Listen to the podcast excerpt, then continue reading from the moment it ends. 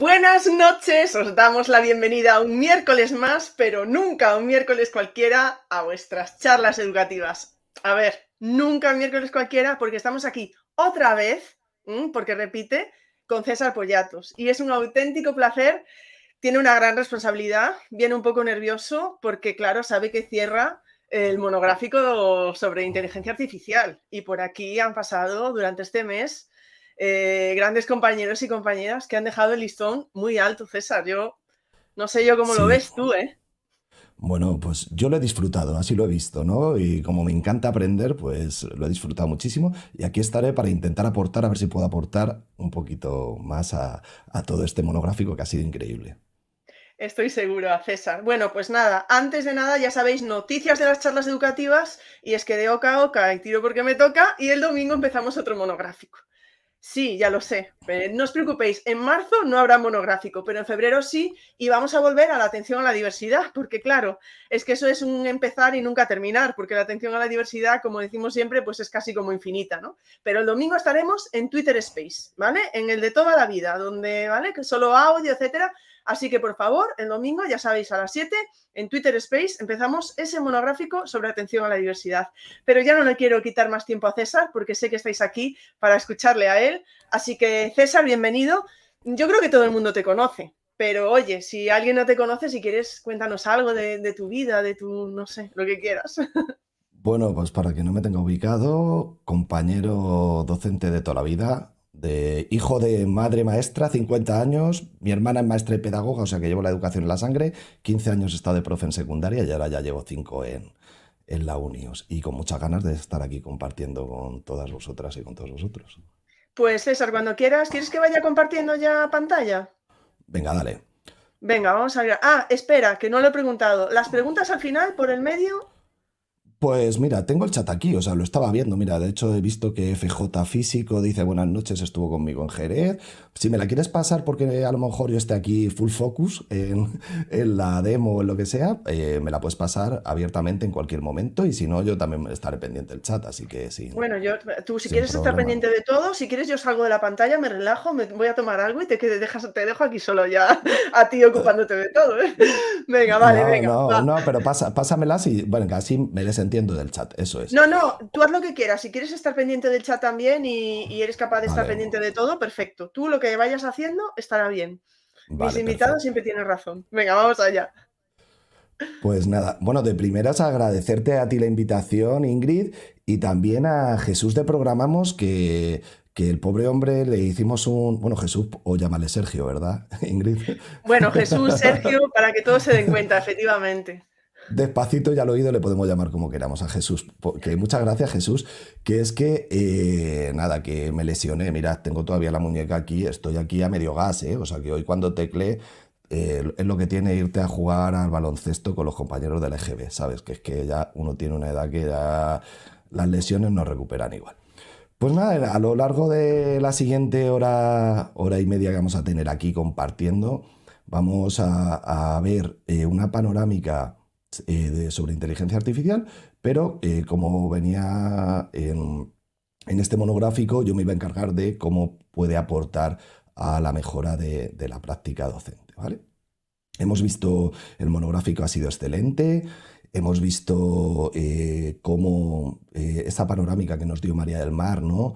que nos indicó cómo funcionaba, qué riesgos tenía Luego vimos eh, también la importancia eh, con Jesús, ¿no? que, nos, que nos dijo de, cómo funcionan estos algoritmos, eh, cómo funcionan estos sistemas, nos dio herramientas ¿no? para entender y que nuestro alumnado sobre todo comprenda lo que va por dentro, ¿no? para también sacarle luego el mayor partido. Y luego con Jorge, pues una charla magnífica sobre la ética que también nos puso un contexto muy bueno. ¿no? Entonces yo voy a intentar complementar todo esto que, y aportar algo de valor eh, añadido a, lo que han dicho mis compañeros, que ha sido mucho. Y eh, me encanta siempre poner eh, esta diapositiva ¿no?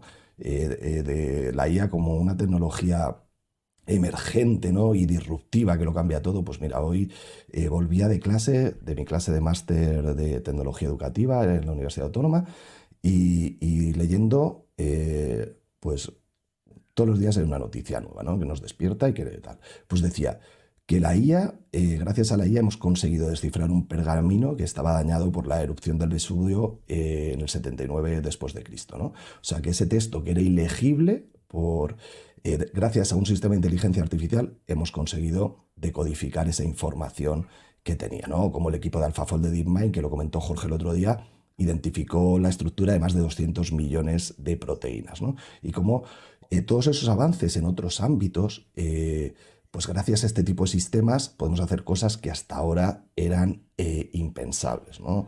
Y, además esto está cambiando a un ritmo vertiginoso. Y es que estos sistemas de, inteligencia artificial, como os he dicho, es una tecnología disruptiva que ha aparecido rápidamente en nuestras vidas y que lo está transformando absolutamente eh, todo. Pues yo sé, la forma en la que nos comunicamos, la forma en la que accedemos a la información y la forma en la que generamos eh, conocimiento. Buenas noches, Miriam, a ti también, que vemos ahí a Miriam que está por ahí. Bien. Eh, pues como hemos visto eso en las charlas anteriores, hemos visto la evolución de la IA, eh, salió también el, cómo funcionaba la IA, eh, y eh, que es importante saber que estos modelos pues, de inteligencia artificial emulan al humano a la hora de hacer, ¿no? nos decía Jorge en la última charla ¿no? que era un adulador o una aduladora, no sabemos, estuve en Costa Rica y le llamaban la bicha, la bicha, la inteligencia artificial, ¿no? pues la bicha es una aduladora que nos conquista y que emula al humano a la hora de hacer eh, ciertas tareas. ¿no?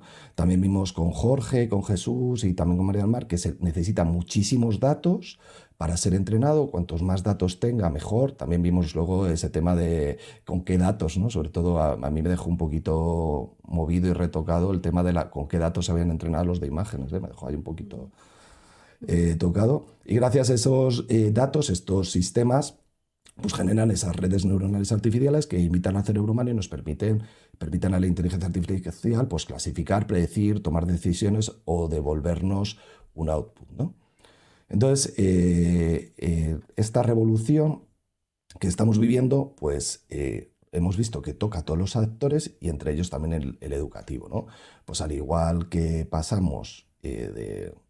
hay un libro de Enguita ¿no? sobre la, la quinta ola, que dice que emula la, y dice que también es un hito histórico la, inteligencia artificial y lo que va a suponer, pues eh, como toda tecnología disruptiva, ¿no? Como de repente eh, aparece la escritura y de los peripatéticos decían, uy, pues con la escritura vamos a perder toda la capacidad de memorización, ¿no? O de repente aparece la imprenta de Gutenberg y dicen, no, es que con la imprenta, que democratiza mucho el conocimiento, pero se van a perder habilidades de escritura con pluma, ¿no? Con esa gótica, ¿no? Y del copiar, pues sí, se pierden habilidades, pero vamos ganando otras, ¿no? Entonces, eh, Jorge el otro día decía, y, con razón, que la inteligencia artificial va más allá de todo eso, ¿no? es un impulso incluso mayor. Y yo me siento un poco así, ¿no? Porque yo no sé tú, pero... Y también yo creo que coincido con mis compañeros, porque la IA está provocando esos cambios que son muy profundos, que son vertiginosos en todos estos sectores, entre ellos también el educativo, pero yo siento como que estamos construyendo este cohete explosivo y emergente, pero en vuelo. O sea, y es que eh, llevo un mes parado, llevo un mes parado por lo de la muñeca, no he tocado un ordenador, y ahora que he empezado a mirar en el móvil novedades de inteligencia artificial y es como boom, o sea, cambia a la semana o incluso al día, ¿no? Y, bueno, yo creo que hay que estar tranquilos y tranquilas e ir aplicando aquello que conocemos, aquello que eh, se ha demostrado que funciona y aquello que aporta valor añadido a nuestra práctica profesional y a nuestra práctica docente, ¿vale? Es que la IA está provocando esos cambios eh, profundos en muchísimos eh, paradigmas de muchos ámbitos, ¿no? Y hace que nos replanteemos pues, todos los procesos. Pues eh, veíamos el otro día con María del Mar, ¿no? Lo de la evaluación, ¿no? Que de repente hay que si nos copian, ¿no? Y, hablaba, pues eso, pues ya nos hemos pasado esa pantalla, compañeros y compañeras, ¿no? Entre el rincón del vago, la encarta, y hablaba de la enciclopedia que tenía en casa, o también estuvisteis debatiendo lo del TFM, ¿no? Si se hacía el TFM o no se hacía el TFM. Bueno, pues entre ellos, eh, y yo creo que este es el que, esta disrupción en, los procesos de evaluación, que además luego María además lo, lo contó muy bien, eh, eh, pues es uno de los procesos, pero también a nivel programático, a nivel de la burocracia, a nivel de muchísimos ámbitos que dentro de nuestra práctica profesional eh, tenemos. ¿no? Y es que las reglas que nos han traído hasta aquí ya no nos sirven y cuando no sabíamos todas las respuestas, pues ha venido la IA y nos ha cambiado todas las preguntas. Por eso el otro día Jorge nos traía, dice, yo os traigo nada más que preguntas y yo también, no hago nada más que plantearme preguntas. Aunque voy a tratar el tema del profesorado eh, voy, a, voy a pintar un poquito qué retos nos plantea también con el alumnado, sobre todo en enseñanzas arregladas, ¿no? Porque en esta era de la inteligencia artificial, donde la fake news, ¿no? Nos hablaba también eh, Jorge de los deepfakes, eh, corre más rápido que la verdad, pues tenemos que dotar a nuestro alumnado de esas habilidades, de esas competencias mediáticas e informacionales para que, eh, porque como vimos, la IA eh, sufre alucinaciones, la IA no tiene el principio de veracidad, pues para que no le otorguen ese principio de veracidad a la IA y aprendan a contrastar. También se trataron en temas anteriores a identificar los sesgos. Si tú sabes cómo funciona, como nos decía Jesús, eh, puedo, puedo saber pedirle instrucciones o saltarme esos sesgos, consultar otras fuentes de información. Hay vida más allá de la IA, aunque eh, también esos estudios que nos decían de la dependencia, ¿vale? Es un asistente virtual más, pero no es la única fuente de conocimiento. Podemos cuestionar, eh, discernir, analizar, verificar aquello que nos devuelve, consultando otros tipos de soportes y fuentes de, de información. ¿no? Este tema eh, también fue sensible en, el, primer webinar y, yo lo traigo a colación y también ha salido, eh, salió también en las otras charlas lo del tema de almendralejo. ¿no? Y, es que Mark Presky acuñó ya hace dos décadas el término este de nativos digitales, que yo creo que nos ha hecho mucho daño, ¿no?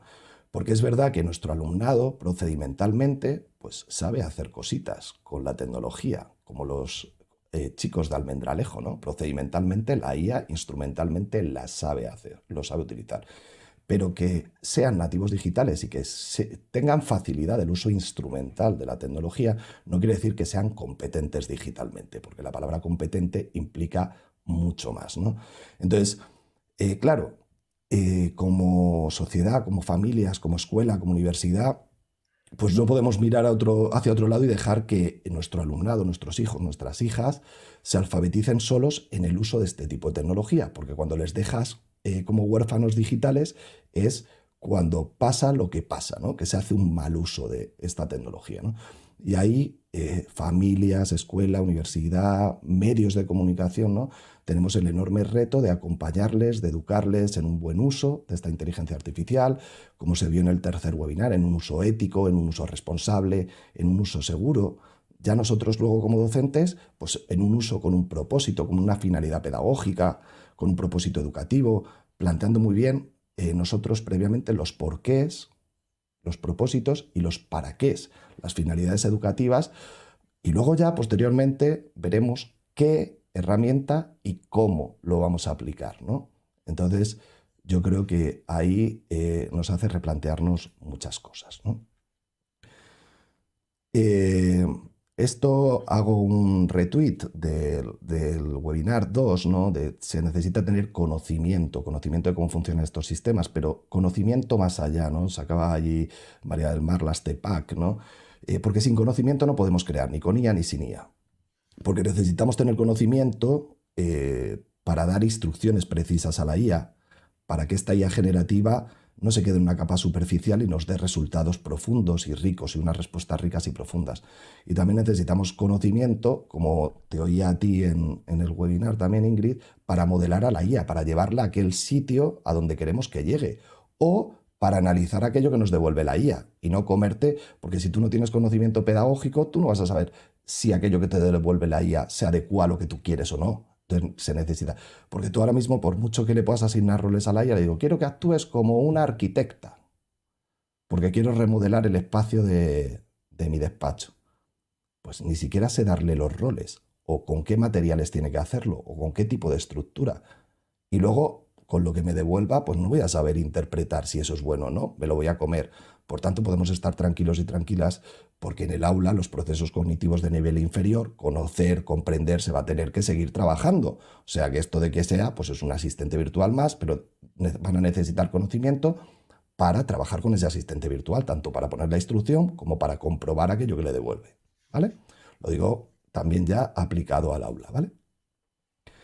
Y, bueno, como docentes podemos impedir este tipo de acceso, ¿no? que también eso, lo de mirar otro, hacia otro lado, pero ya como docentes, limitando así las oportunidades de nuestro alumnado, pero que ese mundo ya no existe, ¿no? Pues nos decía Jorge, dice la y no puedo estar más de acuerdo, ha venido para quedarse. Entonces, eh, si ha venido para quedarse, nuestro alumnado lo va a tener. Que decía, eh, puso ahí unas citas de un libro que había leído, ya no me acuerdo cuál, ¿no? De eh, que lo que es seguro es que en el futuro va a haber. Pues tu alumnado, la escuela prepara para, para, el presente, prepara para el futuro más inmediato y en este futuro y en este presente inmediato está la inteligencia artificial. Entonces podemos usar para educar en ese buen uso y para usarlo como un trampolín o como un potenciador eh, de la mejora de las experiencias de aprendizaje de nuestro alumnado. Y bueno, eh, como habéis visto y en todo, eh, la, inteligencia artificial nos da respuestas y nos da respuestas muy rápidamente. Pero si hay algo que en todo hemos coincidido las las cuatro personas que hemos pasado por aquí en este monográfico, es que en este tiempo de fast food, ¿no? De que de repente te da la respuesta y es muy buena muchas veces, ¿no? Porque, como nos decía Jorge, tiene un expertise muy alto. Eh, pero en esta respuesta rápida nosotros tenemos que trabajar a fuego lento y tenemos que enseñar a nuestros alumnos a tener un poquito de pausa y sobre todo a hacer buenas preguntas. La inteligencia artificial nos da respuestas, pero nosotros tenemos que enseñar a nuestro alumnado a hacer buenas preguntas y hacerse buenas preguntas. Esas preguntas para dar instrucciones precisas o esas cuestiones poderosas para analizar aquello que, nos devuelve. ¿vale? Bueno, María del Mar eh, nos decía, ¿no? y, eh, con este modelo TPAX de Misra y Kohler, ¿no? Que eh, tenemos el, conocimiento tecnológico. Si yo no sé qué hace la herramienta, no voy a saber qué pedirle. Este fue el webinar 2, el que nos dio Jesús, saber las tripas de cómo funciona esa herramienta y haber experimentado con esas herramientas para saber cómo puedo aplicarlo. Necesito tener eh, conocimiento de la didáctica específica de mi materia y conocimiento pedagógico que voy a utilizar, un modelo cooperativo voy a utilizar. ¿no? Y en la intersección de las tres está el TEPAC, que tenga, porque ahí es cuando la tecnología la voy a llevar a otro nivel. Pero con la inteligencia artificial, tomando unas cañas con mi amiga Charo Fernández, Yalocim, que es profesora eh, de electrotecnia, eh, dijimos, hay que meterle ese componente ético, ¿no? Entonces pasamos de las TEPAC a las TEPEC, ¿no? Y cuando me refiero a un componente ético, ya no, ya no es lo que se escapa a nuestras manos, que es con qué datos se han entrenado esos sistemas, que solo tendrán que regular los estados, pero sí qué datos subo yo, o qué permito, o con qué herramienta voy a trabajar yo con mi alumnado, ¿Está preparada para la edad de mi alumnado? Eh, bueno, esas preguntas nos las, dio Jesús en el webinar 2, pero eh, ¿y esos profesores que de repente suben el libro de cali o profesoras suben el libro de calificaciones al chat GPT para que le haga un informe competencial?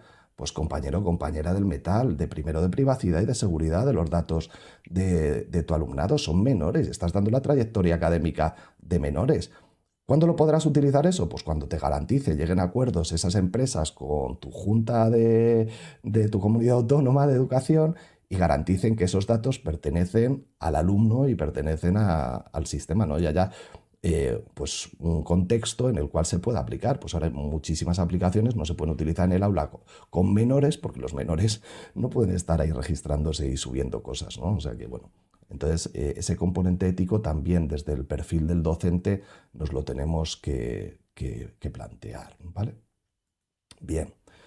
Eh, y en nuestra práctica docente, ¿para qué podemos eh, utilizarlo? Pues mira, esto es como un agujero negro, la burocracia. Hace 10 minutos estábamos hablando aquí, Ingrid y yo, ¿no? Cada vez tenemos más planes. Yo ahora mismo estoy metido en lo de los sesenios, con la ANECA, no os quiero contar lo de la ANECA, pero bueno, el plan lector, el plan de convivencia, el plan de acción tutorial, el plan TIC, o sea, ahora tenemos hasta el, coordinador de, bienestar, bueno, cada vez tenemos, el, tema no son esas figuras, sino todo el papeleo que eso conlleva, ¿no? toda la carga burocrática que cada vez tenemos. Y como nos decía Jorge, esta inteligencia artificial eh, hace tareas mejor que nosotros, muchas de ellas, o a lo mejor no es mejor, pero me quita esa carga, ¿no? Y luego lo puedo retocar y puede ser un apoyo a hacer esa tarea, ¿no? Pues para escribir un correo electrónico, para hacer, redactar un informe, para elaborar una circular, para elaborar un proyecto, una justificación de un plan, una memoria, pues eh, puede ser, eh, Ingrid, un, gran aliado, ¿no? Además, ahora podemos chatear con documentos, chatear con un vídeo, chatear con una página web, extraer información de ahí yo creo que esto lo rediseña eh, absolutamente todo. Luego, uno de los mayores beneficios que nos ha traído la IA, y eso lo hemos visto, porque además hay miles de ejemplos de compañeros y compañeras que están compartiendo, y además, bienvenido, eh, toda esa red de gente que está eh, compartiendo prompts, compartiendo buenos usos de esta inteligencia artificial, es la capacidad de personalización del aprendizaje. ¿no? Pues al igual que Netflix te ofrece un programa o una serie o una película basándose en tus gustos e intereses, pues la IA hemos visto que puede adaptar los ejercicios, las actividades y las tareas a las necesidades eh, específicas de cada uno de nuestras alumnas y alumnos. ¿no? Y puede, eh, pues por ejemplo, eh, adaptarla también a tu centro de interés o a los errores que has cometido, puede proponerte ejercicios de ampliación o de refuerzo. Entonces, pues estos sistemas de inteligencia artificial también nos pueden ayudar a nivel programático, ¿no? Para diseñar una BP, una gamificación, una BJ, ¿no? Eh, eh, para hacer eh, muchísimos, una batería de casos prácticos. El otro día, ayer estuve con las compañeras de enseñanza de lenguas y, eh, y, nos empezó a hacer una prueba de la EBAU, ¿no? Y ¡juala, qué pasada, ¿no? Una prueba competencial tipo PISA, ¿no? Entonces, bueno, también puede adaptar la carga cognitiva de ejercicios, actividades y tareas, ¿no? Y te va a ir, te lo va a ir proponiendo. Eso ahora mismo lo puedes hacer manualmente tú con ChatGPT, con Copilot, incluso con Google Bar. Puedes hacerlo todo eso o puedes contextualizar eh, el aprendizaje en situaciones reales para que cada alumno pueda tener su propio itinerario, su propia ruta de aprendizaje. ¿Para qué nos sirve también a nivel docente? Todo esto lo vamos a ver a continuación, ¿vale? En, las demos que vamos a ir haciendo. Esto lo comentó eh, Marimar en el primer webinar, todo el tema de la evaluación. Eh, puede ayudarnos en, en, el tema de la evaluación esta, esta, metáfora me encanta, es del libro de Trabajo por Proyectos de Mar Martín Murga, ¿vale? Y es la metáfora de la bicicleta la evaluación, que resume, además aquí habéis tenido muchas charlas, ¿verdad?, de, sobre evaluación. No voy a entrar ahora aquí, ¿no? Pero esas funciones, la función social, que tiene que ver con valorar, con certificar, con calificar, con titular, promociona, no promociona, repite, eh, titula, no titula la ESO, accede a esta carrera, no accede a esta carrera, te dan el sexenio, no te dan el sexenio, eh, sacas la acreditación a titular, no la sacas, ¿no? Esa función social de colocarte donde estás con respecto a los demás, ¿no?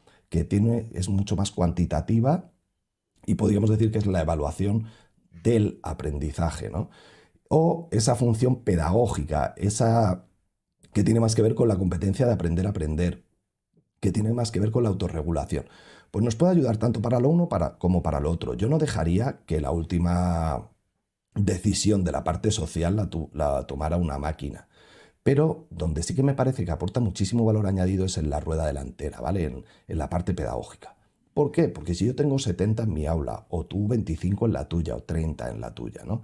Y llegas y estás con el equipo de la primera fila, y tu hora dura, tu sesión lectiva dura 45 minutos.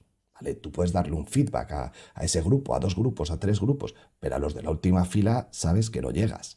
¿no? Y a veces, cuando es la primera vez que nos enfrentamos a una tarea, lo que necesitas, y eso es de primero de feedback, y todos los estudios así lo demuestran, es que la retroalimentación ha de ser inmediata, ¿no? Porque me tienen que decir dónde me encuentro yo con respecto a eh, dónde, quiero que, dónde quiere que llegue el, docente, ¿no? Eh, cuál es la meta aprendizaje y qué pasitos he de hacer, detectar en dónde me estoy equivocando, reflexionar sobre ese error y, saber, ¿no? Y a veces esa orientación no me llega y me, encuentro vacío, ¿no? Sin una retroalimentación y no sé si es la primera vez que estoy ajustando una reacción química, pues no sé si lo estoy haciendo bien o no, porque me falta una referencia o una información.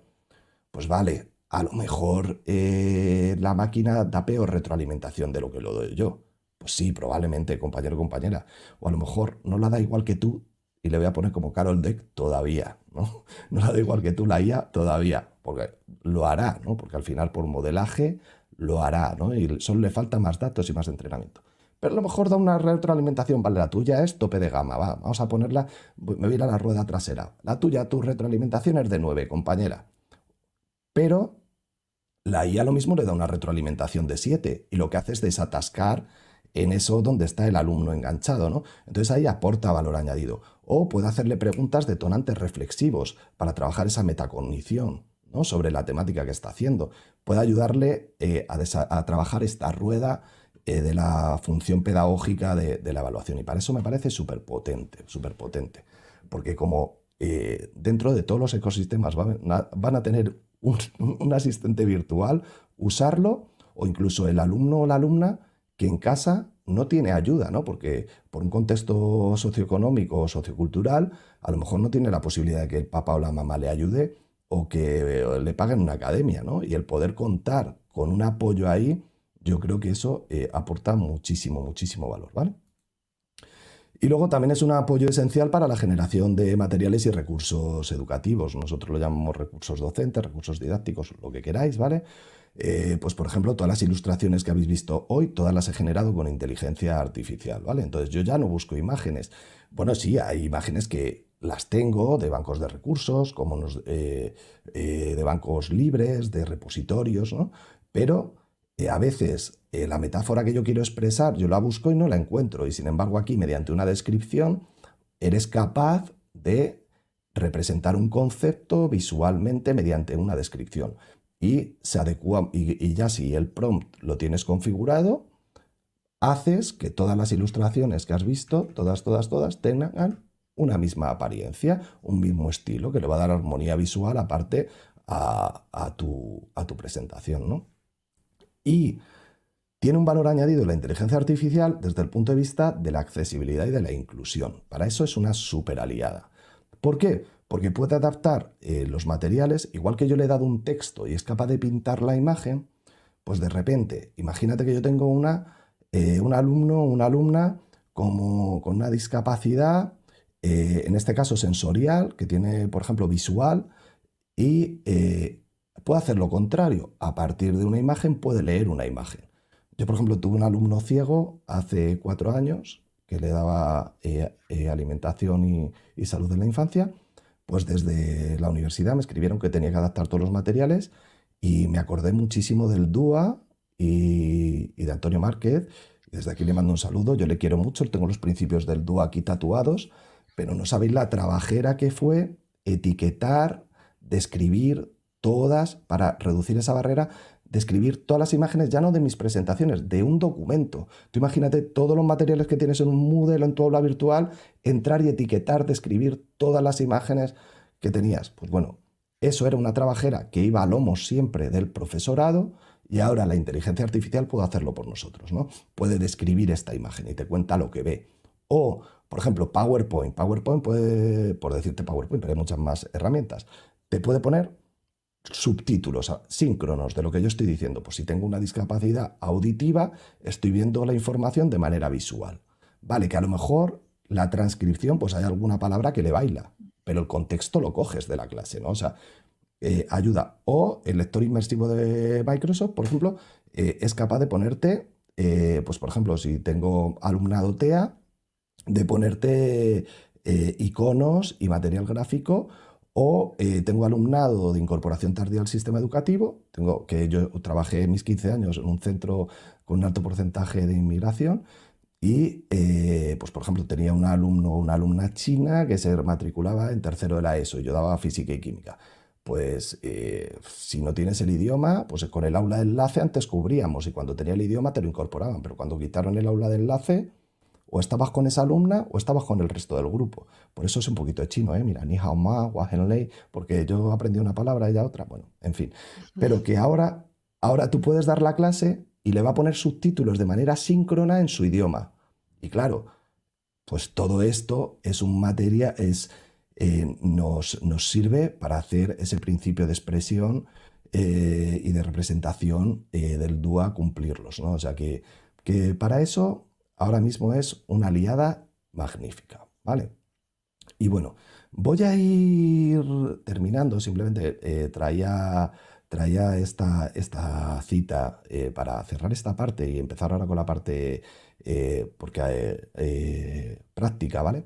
Que lo que os decía es que la IA, y se dijo el otro día, lo dijo María del Mar, y no puedo estar más de acuerdo, per se no nos va a cambiar nada, ninguna herramienta te cambia nada, siempre depende del modo en el que tú la, te la uses. Entonces, eh, va a ser una gran aliada ¿Para qué? Para todo lo que hemos visto, para personalizar el aprendizaje, para ayudar a generarnos estos materiales accesibles, inclusivos, para agilizar y automatizar tareas burocráticas que además no queremos hacer.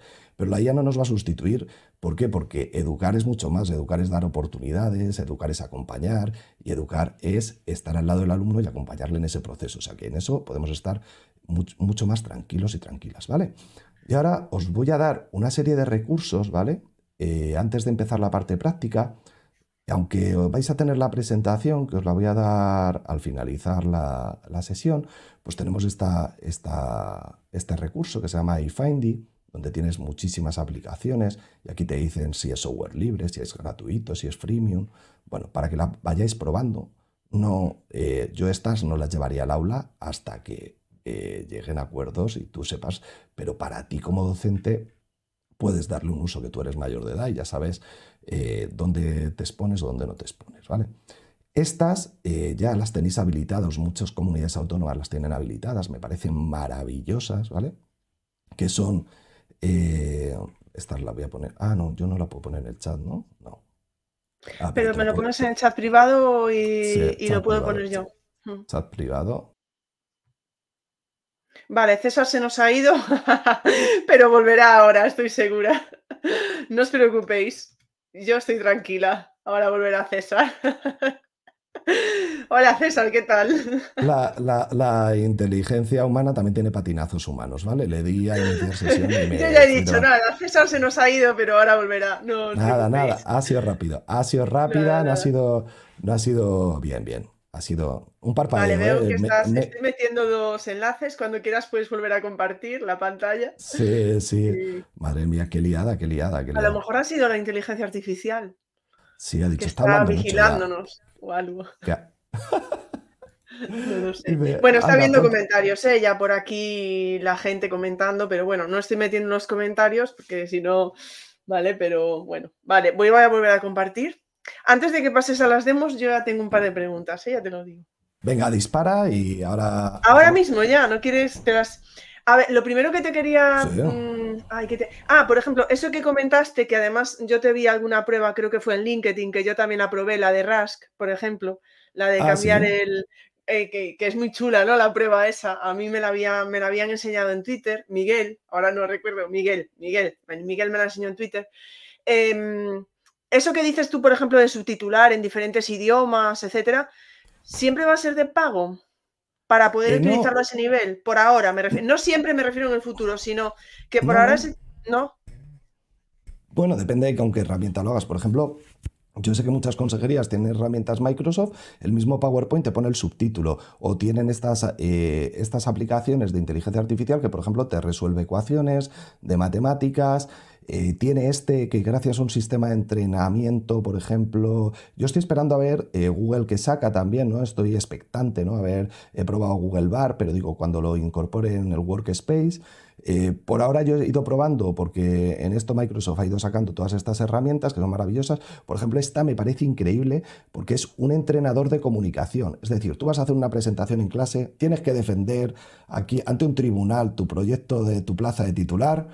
Ingrid, y coges el PowerPoint y te entrena, te dice si estás utilizando, si has cometido alguna muletilla, tu fluidez, el vocabulario específico y te va dando feedback y puedes hacer ese entrenamiento, pues por ejemplo, ¿vale? O mira, el, diccionario inmersivo de imágenes, ¿ves?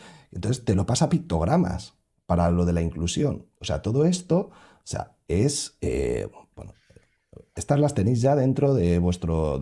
Yo sé que muchas, eh, por ejemplo, mi universidad tiene este ecosistema, ¿vale? Entonces yo las tengo dentro del ecosistema de mi universidad y yo sé que muchas consejerías tienen estas, estas herramientas al servicio. También eh, hay que esperar a ver eh, qué va a sacar Google en todo esto. Yo estoy deseando verlas y probarlas. ¿Vale? He visto eh, alguna, solo he visto como todos vosotros, ¿no? El vídeo de Gemini, ¿no? De este multimodal y tal. Estoy expectante a ver, porque ahora, como nos decía María del Mar, no es una carrera tecnológica entre las grandes corporaciones, ¿no? O sea que no creo que tarden en, en llegar, pero estas ya las tenéis operativas, ¿vale? Estas de Microsoft que os he puesto aquí, estas ya están, o sea, tú te metes y ya lo tienes, ¿vale? Aparte de que ya en empresa, ya sabéis que este, el Copilot ya lo tienen integrado en empresa. En el mundo educativo todavía no, porque estarán esperando a ver esos acuerdos de privacidad, seguridad que tendrán que garantizar, ¿no? Supongo. Vale, ahí eh, Perdona, no, las otras dos preguntas, a ver si no me olvido de ninguna. Bueno, que me ha encantado el modelo donde incluyes también la parte ética, me parece, y que estaba pensando yo que realmente no debería ser solo para la inteligencia artificial, que hablando de tecnología siempre debería estar ahí ese componente ético. Yo creo que sí, porque también hay mm. veces que dicen, no, que mi alumnado se haga un TikTok y divulguen allí los libros que se han leído ya, pero tus mm. alumnas, campeón o campeona, están en quinto de primaria y no deberían tener una cuenta de TikTok, ¿no? Eh, sí, sí, sí, sí. Eh, es que, estoy, es que estoy pensando que la otra pregunta se me ha olvidado. estoy pensando que la otra pregunta que te iba a hacer. Eh, ah, sí, ya sé. Que, que, realmente lo que estás planteando, que estaba, era una reflexión, que esto que estamos planteando de que hay que saber hacer preguntas para que la respuesta sea adecuada, ¿no? Que el alumnado tiene que aprender a hacer las preguntas bien para que la inteligencia artificial generativa le responda a lo que, lo que desea, ¿no? Bueno, ya me entiendes. Estaba pensando yo, digo yo, que incluso puede ser que puede aprender a hacer mejores preguntas que las que nos hace a nosotros, porque nosotros, el profesorado, cuando nos hacen las preguntas, interpretamos, sabemos lo que nos quiere decir, aunque las preguntas no nos las esté haciendo de una manera a lo mejor totalmente correcta o tal, vamos a interpretarlas por el contexto. Entonces, el hecho de que la tengan que hacer de una manera tan detallada puede como darles un punto más de, competencia en ese sentido de ser capaz de hacer preguntas. No sé si tiene sentido lo que digo, César. Sin duda, sí, sí, no. Yo creo que ahora vamos a vivir en la era de la pregunta. Y, esto que dices tú es verdad, tú lo analizas y interpretas esa pregunta con tu sesgo y con tu background. También la IA, eh, ya lo vimos en el, justo en el último, ¿no? Tiene su sesgo, tiene los datos con los que ha sido entrenado. Es verdad que ya nos dijo Jorge eh, formas en las cuales, pero bueno, si tú conoces el sesgo de la IA, que eso es muy, es muy importante, o sea, el sesgo va a acabar teniendo. Pero si tú conoces qué sesgos tiene, puedes saltarte esos sesgos en la pregunta. Por eso es muy importante saber con qué herramienta, ese conocimiento tecnológico de qué herramienta para poder evadir esos sesgos a la hora de formular la instrucción o de analizar lo que te devuelve. También nosotros tenemos sesgos, ¿no? Sin duda, claro, todos, todos interpretamos. Digo yo, hay que ser. Sí, sí, no. además salió en la otra charla, ¿no? Que digo, no podemos pedirle a la. que decía Jorge, ¿no? No podemos pedirle a, la inteligencia artificial que no tenga sesgos cuando nosotros todos tenemos esos, ¿no? Sí, seamos conscientes o no seamos conscientes. Eh, mejor ser conscientes. Bueno, antes de que pases a, esa, a esas demos, eh, tenemos a ese que pregunta, buenas noches. Eh, ¿Las ilustraciones por IA pueden ser utilizadas para enriquecer proyectos didácticos propios con licencia Creative Commons? Bueno, las, eh, cada herramienta que uses tiene un, unas eh, condiciones de uso, ¿no? Y también depende si la herramienta que has utilizado, pues no es lo mismo utilizar la cuenta gratuita de Adobe Firefly que pagarte la cuenta de Adobe Firefly, ¿no? Porque si te la coges gratuita, pues tienes que citar que y te va a dejar una marca de agua que ha sido hecha con y te dice que no la puedes usar con un fin comercial y a lo mejor pagas la cuenta y puedes hasta vender las imágenes, ¿no? O sea, tienes que leerte las condiciones de uso de cada herramienta, ¿no?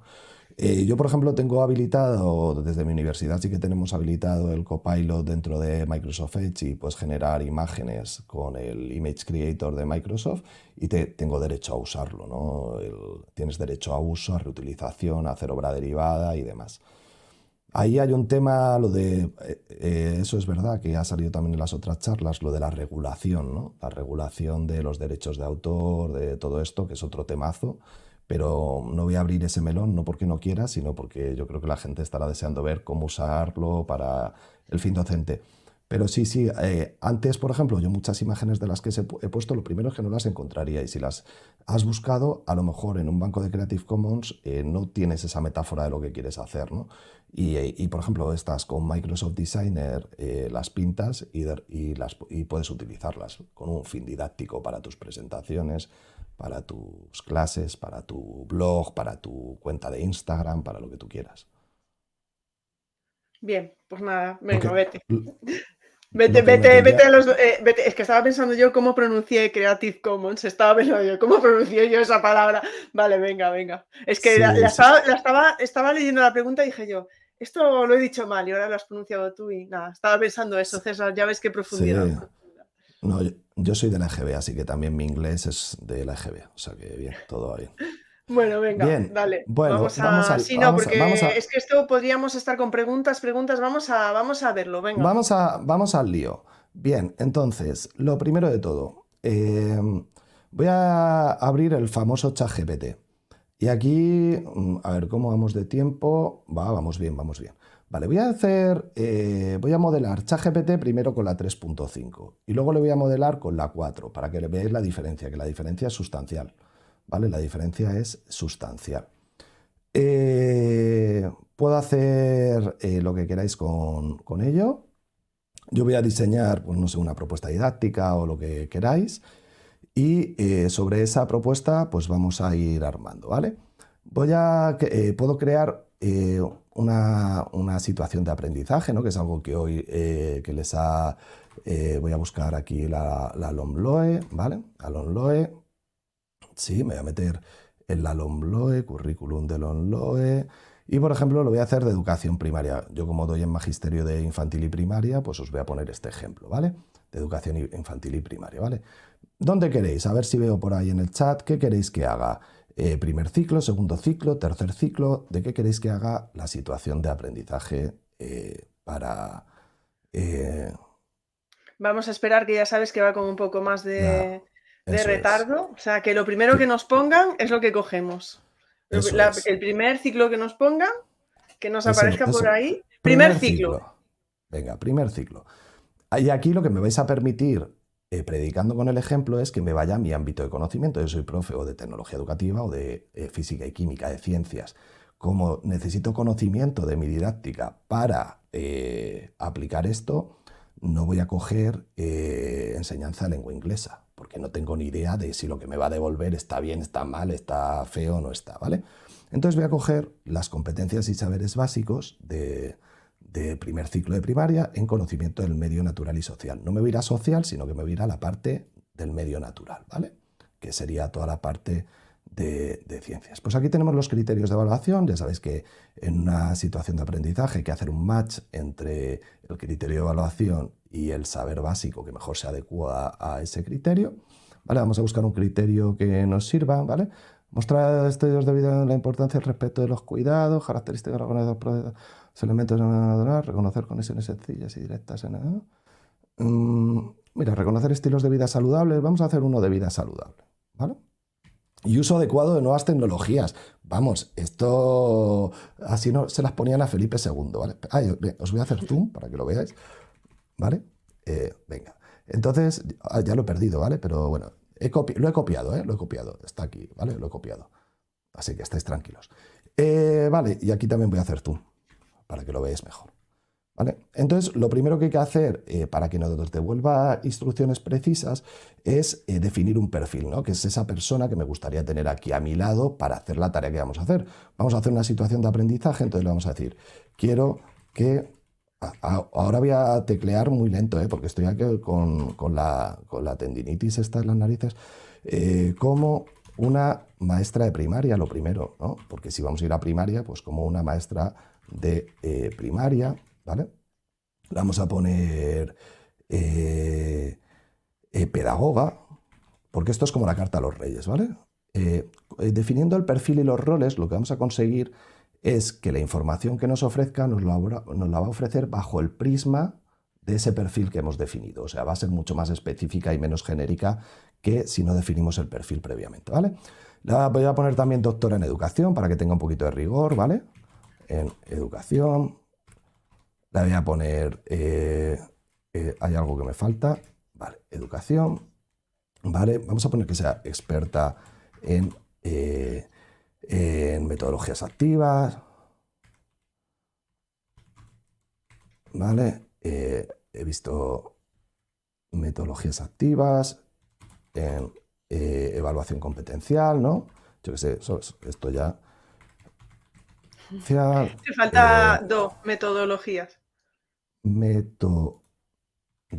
Si es que veis, voy a dos por hora. He visto que estaba aquí que, que, estaba aquí que. Eh, sí, sí, eh, estaba aquí que, por eso, está aquí que súper atento. Sí, por eso le he puesto aquí que Guerrero lo desperta en, en evaluación competencial, ¿vale? En gamificación, eh, gamificación, ¿vale? Eh, que he visto que está por ahí Rosa, Liarte. Bueno, yo aquí estoy repartiendo juego. Eh, una cosa es que, que sepa de ciencias experimentales y otra cosa es que sepa de la didáctica de las ciencias experimentales. Entonces le vamos a poner aquí experta en... soy redundante porque la instrucción que es... Yo sé que, por ejemplo, cuando le pongo diseña, diseña, funciona. Añade, añade, funciona. Experta, experta, funciona. Entonces, aunque pueda utilizar un símil, eh, le voy a poner lo que sé que funciona, ¿vale? Experta en, no sé qué he dicho, ah, sí, en didáctica de las ciencias experimentales y naturales. Le voy a poner así y ya está. Vale, entonces, aquí eh, oh, se me está portando bien, ¿vale? Entonces dice, hola, estoy aquí para ayudarte como toda la ristra de cosas que le he dicho. Bueno, aquí te puede pasar dos cosas, Ingrid. Que te puede pasar que te conteste así o que te conteste como tu amiga a las 5 de la mañana en el PAF, con exaltación de la amistad y de repente te pone a explicarte la gamificación, lo que es la evaluación. Ahí yo lo que te aconsejo es, está alucinando, te va a dar chapa y pintura cuando le estés diseñando la situación de aprendizaje, ábrete una nueva conversación, te copias el prom este que ya lo has hecho y te abres una nueva conversación y lo pones, ¿vale? Porque si no, eh, es probable que, te vaya a estar dando la matraca, ¿vale? Bien, a mí se ha, portado bien porque hoy en el directo ha dicho, hoy me voy a portar bien, ¿vale? Bien, ahora cada vez patina menos, ¿eh? pero eh, hay veces que, sí. Eh, bueno, aquí, Quique, si le digo, yo hice un taller contigo en EAVE de, de situaciones de aprendizaje, ¿vale? Entonces, si le digo, allí en Sanlúcar, si le digo ahora que me haga una situación de aprendizaje con Lombloe, como me enseñó Quique, eh, pues el problema que va a estar, ¿sabes cuál es? Que eh, se lo va a inventar, porque lleva sin estar conectado a Internet desde 2021. Y como es un adulador, va a parecer que sabe, pero lo mismo te coloca un criterio de evaluación que no existe y tú te lo has planchado ahí para tu situación de aprendizaje. Pues de primero de no pensar, ¿no? Y de pensamiento crítico que hemos dicho. Si quiero que tenga rigor curricular, lo que tengo que hacer es irme a la normativa y copiar literalmente el criterio, ¿vale? El criterio y el saber básico que yo vaya a trabajar. Por tanto, a decir, quiero, ahora le vamos a dar acciones y contexto, que diseñes una situación de aprendizaje gamificada para que mi alumnado de 6 eh, años de edad, por ejemplo, aquí le pongo 6 años porque si le pongo de primero de primaria, lo mismo eh, tiene el sesgo de según qué sistema, ¿vale? Entonces le pongo ya 6 años de edad y me quito de líos, ¿vale? Aprenda o adquiera el criterio de evaluación, aprenda a o adquiera el criterio de evaluación y ahora abro comillas, cierro comillas y pego, ¿vale? Bien. Eh, ¿Por qué pego el criterio de evaluación o el saber básico y lo entrecomillo? Pues por una razón muy sencilla, porque si tú no lo entrecomillas, a veces el chat y, la inteligencia artificial se va a pensar que, por ejemplo, imagínate que es diferenciar animales vertebrados de invertebrados. Pues a veces se piensa el chat que es él el que tiene que diferenciarlo y se te pone ahí a explicar. Los animales vertebrados tienen estas características, los animales invertebrados tienen esta otra. De esta manera te va a coger literalmente el criterio de evaluación y aparte sabe que esto, el destinatario de esto es esto. ¿Vale? Bien, eso es importante, ¿eh? y, ya con esto vamos a ir haciéndola con rigor curricular. No voy a ponerme ahora a buscar un saber básico porque eh, quiero eh, que os explote, porque esto ya lo habéis visto, a lo mejor habrá gente que no, por eso estoy haciendo esta demo, pero quiero que os vuele la cabeza con el, con el ChatGPT 4 porque es una verdadera locura, ¿vale? Pero bueno, eh, imagínate que el inspector, bueno, ahora le podríamos dar más contexto. Más contexto es número de sesiones lectivas. Más contexto es el enfoque metodológico que quieras utilizar. Quiero hacer una práctica de indagación. Quiero hacer un aprendizaje cooperativo de los Johnson Johnson o de Kagan. Quiero hacer, bueno, le he dado un poquito implícito, le he dicho que voy a hacer una gamificación, ¿vale? Eh, se lo he dado ahí, pero bueno, se lo podrías dar. Número de sesiones lectivas es contexto.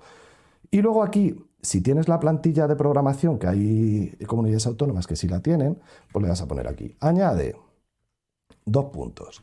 Y le digo, un título motivante, una breve justificación. ¿vale? ¿Que lo quieres conectar con los ODS? Pues le dices aquí, conéctalo con los ODS. Yo aquí le hubiera dicho que también fuera experta en ODS, ¿vale? Eh, una breve justificación.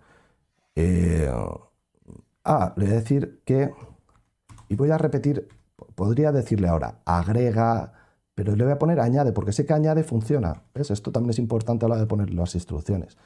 Añade eh, cuatro, cuatro indicadores de logro. Eh, cuatro indicadores de logro. Bueno, y ya a ver qué nos hace, ¿vale? A ver qué nos pinta. Y con esto voy rellenando los distintos campos de la plantilla. Tampoco voy a meter ahora más eh, cosas de la plantilla, pero bueno, aquí va. Bien, a ver que he perdido el ratón, no sé dónde lo tengo aquí. Venga, pues le damos. Y ahora dice, por supuesto, aquí tienes aventura saludable en Isla Verde, ¿no? Esta situación de aprendizaje gamificada, los niños, mira, pues por ejemplo, aquí ha puesto los niños. Le podría haber modelado diciendo, ves, aquí ya ves un sesgo. Eh, le puedes decir, utiliza un lenguaje inclusivo, utiliza alumnado en lugar de niños o alumnos, utiliza profesorado en lugar de profesores o profesoras, ¿vale?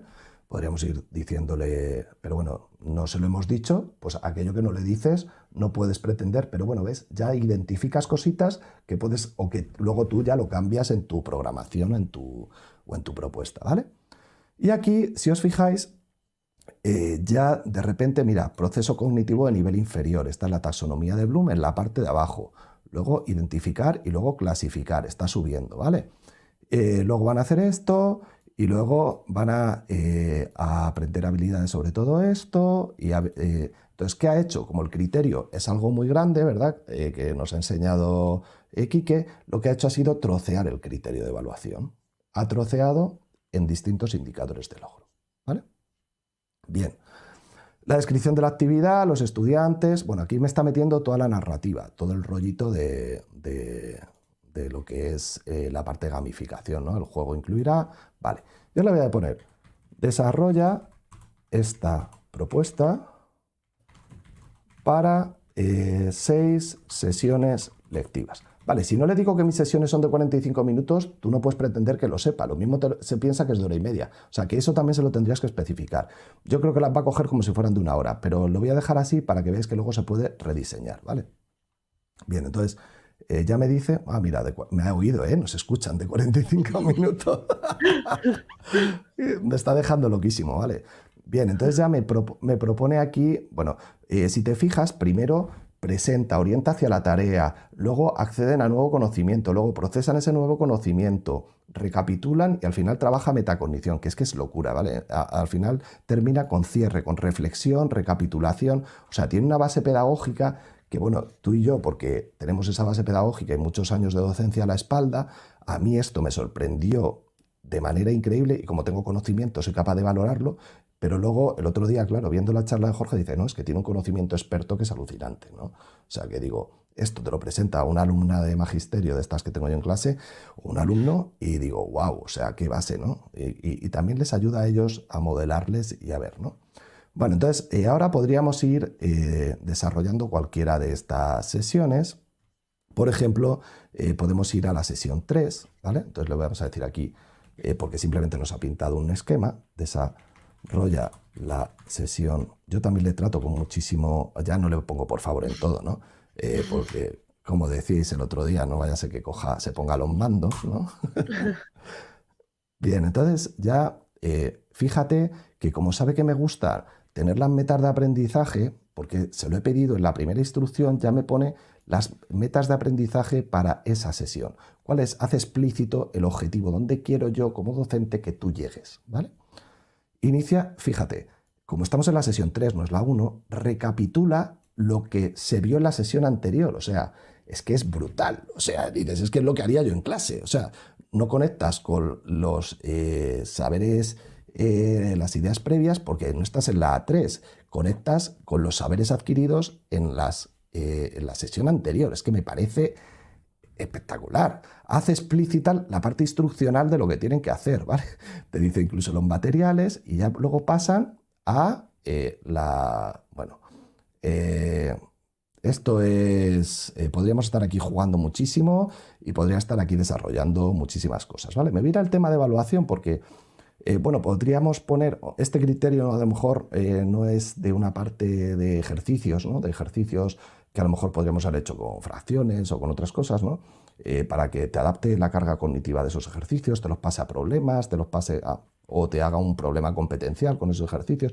Aquí podríamos pedirle que hiciera algo competencial, una prueba tipo PISA, pero me parece exagerado para unos niños de 6 años, ¿sabes? O sea que me parece un poco pasado, ¿no? Pero lo que vamos a hacer es, eh, por ejemplo, eh, que eh, le vamos a decir diseña, fíjate que yo siempre le pongo diseña porque diseña es, es un verbo que él entiende muy bien, ¿vale? Diseña 10 preguntas, voy a irme a la evaluación, a esa parte eh, función pedagógica de la evaluación.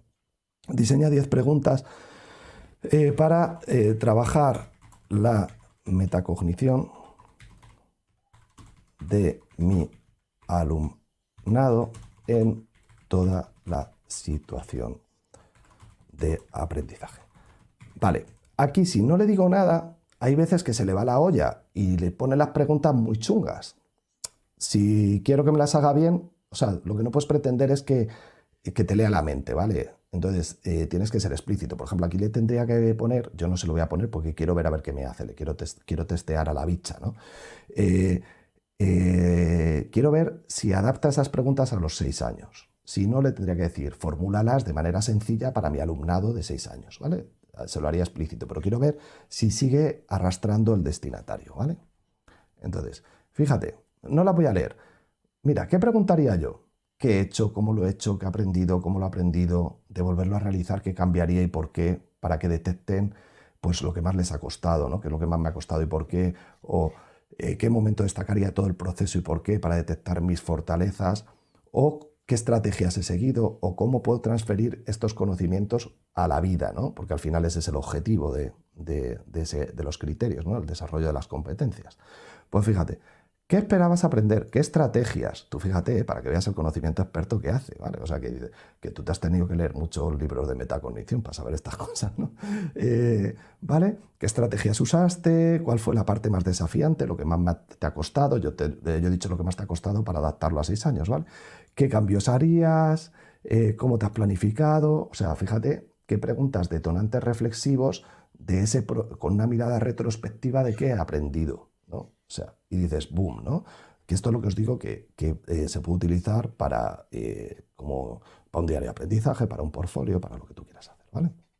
Bien, voy a hacer una lista de cotejo, voy a hacer, diseña una lista de cotejo en formato tabla, ¿vale? Para meteroslo el tema del formato. Puede hacer tablas, entonces se lo voy a pedir en formato tabla. Le digo, para evaluar toda la situación, ahora te digo por qué pongo esto, ¿vale? Porque esto es un chat, entonces él se queda siempre con el último mensaje. Y a lo mejor me hace la lista de cotejo, si no le pongo esto, me hace eh, lista de cotejo para evaluar la metacognición. ¿Vale? Se queda en el último mensaje que te envío. Si quiero, eh, por ejemplo, hacer una lista de cotejo para la actividad 2, pues tendría que ponerla aquí, para la actividad 2 y copio y pego la sesión, ¿vale? 2. Eh, y así sucesivamente, ¿vale? Le voy a poner, añade, le voy a poner parte de los indicadores de logro iniciales y añade cuatro más. Y le voy a poner añade, como veis me repito, añade los eh, niveles si no, no, porque una lista de cotejo, lista de verificación tiene si no, eh, y quiero también algo cualitativo y observaciones, ¿vale? Por si tengo que poner algún comentario cualitativo, ¿vale? De, esta evaluación. Ahora os paso el enlace ¿eh? de esto, para que tengáis toda la conversación, todo el modelaje que le he hecho. ¿Vale? Entonces, por ejemplo, aquí me lo pone en plural. Yo le hubiera pedido que me lo pusiera en singular. Le puedes decir que te lo rediseño, o también tú, compañero o compañera del metal, le puedes quitar la N. ¿Vale? Que tampoco pasa nada. Cuando copies y pegues, puedes quitarle tú la N, ¿sabes? O sea, que tampoco hace falta que, y fíjate que me lo ha dividido por las sesiones, ¿vale? Por las sesiones que, porque le he dicho toda la situación y me la ha dividido. Y me ha hecho la tablita perfecta que yo esta ya la podría eh, copiar y pegar y llevármela. O sea, que esa es una pregunta que siempre me hacéis. Dices, ¿puedo ¿Puedo copiar y pegar? Pues mira, me ha abierto un documento de texto, voy a quitarle zoom porque si no esto no lo va a copiar ni Perry, que no me va a llegar aquí la, el, el scroll, ¿vale? Y yo siempre cojo un poquito antes de la tabla y un poquito después de la tabla para que me coja el formato de la tabla. Entonces ya pegas, ¿vale? Ya tengo aquí mi tablita para usarla o en una hoja de cálculo, en un Excel, lo que tú quieras, ¿vale? Bien, vuelvo a dar zoom para que veáis, eh, ¿vale? Entonces ahora le puedo decir, eh, diseña una rúbrica en formato tabla a partir de la lista de cotejo anterior. Y bueno, ya sabéis que las rúbricas se pueden hacer de muchos niveles. Siempre todos los autores aconsejan que sean de un número par. Entonces le voy a decir que haga cuatro niveles de logro. Añade cuatro niveles de logro con sus correspondientes descriptores. Vale. Eh, a veces cuando se lo pongo así me hace la rúbrica vertical. si se la quieres eh, que los niveles vengan en horizontal, se lo tienes que decir. Y si no, te la juegas a lo que te haga. Yo me la voy a jugar a ver si ya me va entendiendo lo que quiero, ¿vale? ¿Vale? Sí, ya me va entendiendo, ¿vale? Y ya me va poniendo la rúbrica, me va haciendo la rúbrica y bueno, ya sí podría seguir generando ejercicios, actividades, tareas y, distintos instrumentos de evaluación, ¿vale? Eh, bueno, voy a ponerte el enlace a la conversación, que eso es otra cosa que os enseño, que se pueden copiar los enlaces a las conversaciones y así también modelamos y tenéis todos los prompts que yo le he ido dando para que luego tú lo transfieras a tu ámbito de conocimiento, lo, lo transfiráis a, pues si eres profe de Educa, pues de Educa, ¿sabes? O de lo que sea. Vuelve a decirnos, César, cómo hiciste para copiar la conversación. ¿Dónde fuiste? Ah, nada, nada. Me fui aquí. El, eh, hice, voy a copiar la lista. Eh, espera, que esté aquí. Le he dado menos zoom, ¿vale? Control menos, menos, menos, ¿vale? Y eh, me he ido un poquito antes de la tabla, he bajado. Ah, no, no, para, ah, copiar el enlace. Aquí, aquí, aquí, en la esquina superior derecha, tiene, es que ahí no puedo hacer zoom. y copiar. copiar sí, sí, lo vemos, lo vemos, sí, sí. Espérate, ¿vale? Eh, aceptar. Vale, bueno, ya habéis visto. Perdón, eh, que no te había entendido. Como eh, me queda en copiar, me queda en copiar, como estaba aquí multitasking, me queda en copiar. ¿Vale? Bueno, entonces, esto es ChatGPT 3.5, que como veis es un asistente programático increíble, increíble. Tú fíjate, ya no me meto a nivel de burocrático, ni, a nivel burocrático, pero fijaos cómo puedo pasar de una propuesta hasta puedo hacer la programación de aula, lo que voy a hacer mañana en mi clase, ¿no? Me puede ayudar. Incluso puede ayudarme a diseñar el material educativo, eh, puede generarme prompts para llevármelo a otra app y hacer las imágenes. Bueno, o sea, eh, tenemos el tiempo limitado que tenemos y no voy a entrar en mucha cosa, pero quiero entrar en algo que para vosotros, porque esto lo habréis visto ya algunos y algunas, pero quiero entrar en algo que sea realmente novedoso, ¿no? Para vosotros y para vosotros. Bueno, te quiero decir que la gente está, estamos todos muy alucinados, porque antes te hablaba de que el alumnado tenía que saber preguntar, pero nosotros también. Claro, o sea, por ejemplo, ¿por qué creéis que me ha dado algo bueno la IA? Y, hay cosas que no me las ha dado tan buenas. Por ejemplo, aquí he visto que yo lo necesitaba eh, tener en singular y no en plural. ¿Vale? O he visto que no había hecho no sé qué, ¿no? He ido diciéndolo. ¿Por qué creéis que me ha dado algo bueno? Pues, por ti. Claro, por o sea, por lo que le has ido diciendo y no sé si ya la tienes un poco amaestrada. Eh, bueno, eh, yo supongo que aprenderá de todo, ¿no? Pero el, eh, por el conocimiento que tienes, porque al final que estamos utilizando un vocabulario, es lo que te decía, ahora ponte, dale a un arquitecto que haga una situación de aprendizaje. Pues no vas a ver lo que es un indicador de logro, un criterio de evaluación, cómo se hace una lista de cotejo, ni siquiera sabe que existe una lista de cotejo. Entonces, no vas a saber dar las instrucciones, estamos utilizando un vocabulario muy técnico y desde un conocimiento. O sea, por eso eh, es lo que os decía, se necesita conocimiento, tanto para dar la instrucción como para analizar aquello que te devuelve y ver si eso es real o no es real. ¿Vale? ¿Bien? Sí, sí, eh, que este estamos todos, de... verdad, que nos tienes a todos ahí, vamos. Dice Quique que este, este fin de tiene una cita con, con la bicha. bueno, bueno, Kike, ahí te dejo que experimentes con la bicha, ¿vale? Bueno, ahora os voy a enseñar cosas. Bueno, eh, esto va para los de. Bueno, si lo habéis visto en hilos de Twitter, antes, eh, como es un adulador, bueno, no es que sea un adulador, es que hay que entender lo que es, es un modelo de lenguaje. Entonces lo que hace es emular al humano a la hora de expresarse. Aquí está emulando al humano a la hora de hacer una programación, ¿vale? Eh, lo que pasa es que con la investigación hay gente que de repente, pues yo que sé, el TFM o el TFG dicen, no, es que tal, no es que se inventa las citas, ¿no? Eh, no es que se esté inventando las citas, es que emula al humano a la hora de escribir un texto científico y te lo pone en APA. Pero eso no tiene por qué, eh, esa cita no tiene por qué ser real. Te la va a poner con el formato perfecto de lo que es la normativa APA, pero eso no quiere decir que esa cita exista, o sea, no está haciendo algo, no te está engañando, está haciendo lo que, lo que sabe hacer para lo que ha sido entrenado, ¿no? Entonces, bueno, eh, ¿qué, tema tienes? Que eh, ChatGPT 4 se conecta, puedes crear, se conecta con plugins, tiene plugins, que por ejemplo puedes chatear con un PDF, puedes hacer muchísimas cosas, que eso es impresionante.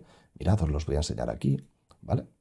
¿Ves? Chatear con un PDF, o por ejemplo, eh, vengo aquí y YouTube Summarize, que de repente pues metes un, imagínate, simposio que ha salido en YouTube o las charlas educativas, quiero saber qué ha hablado César hoy en la, en, en la charla educativa que está haciendo hoy.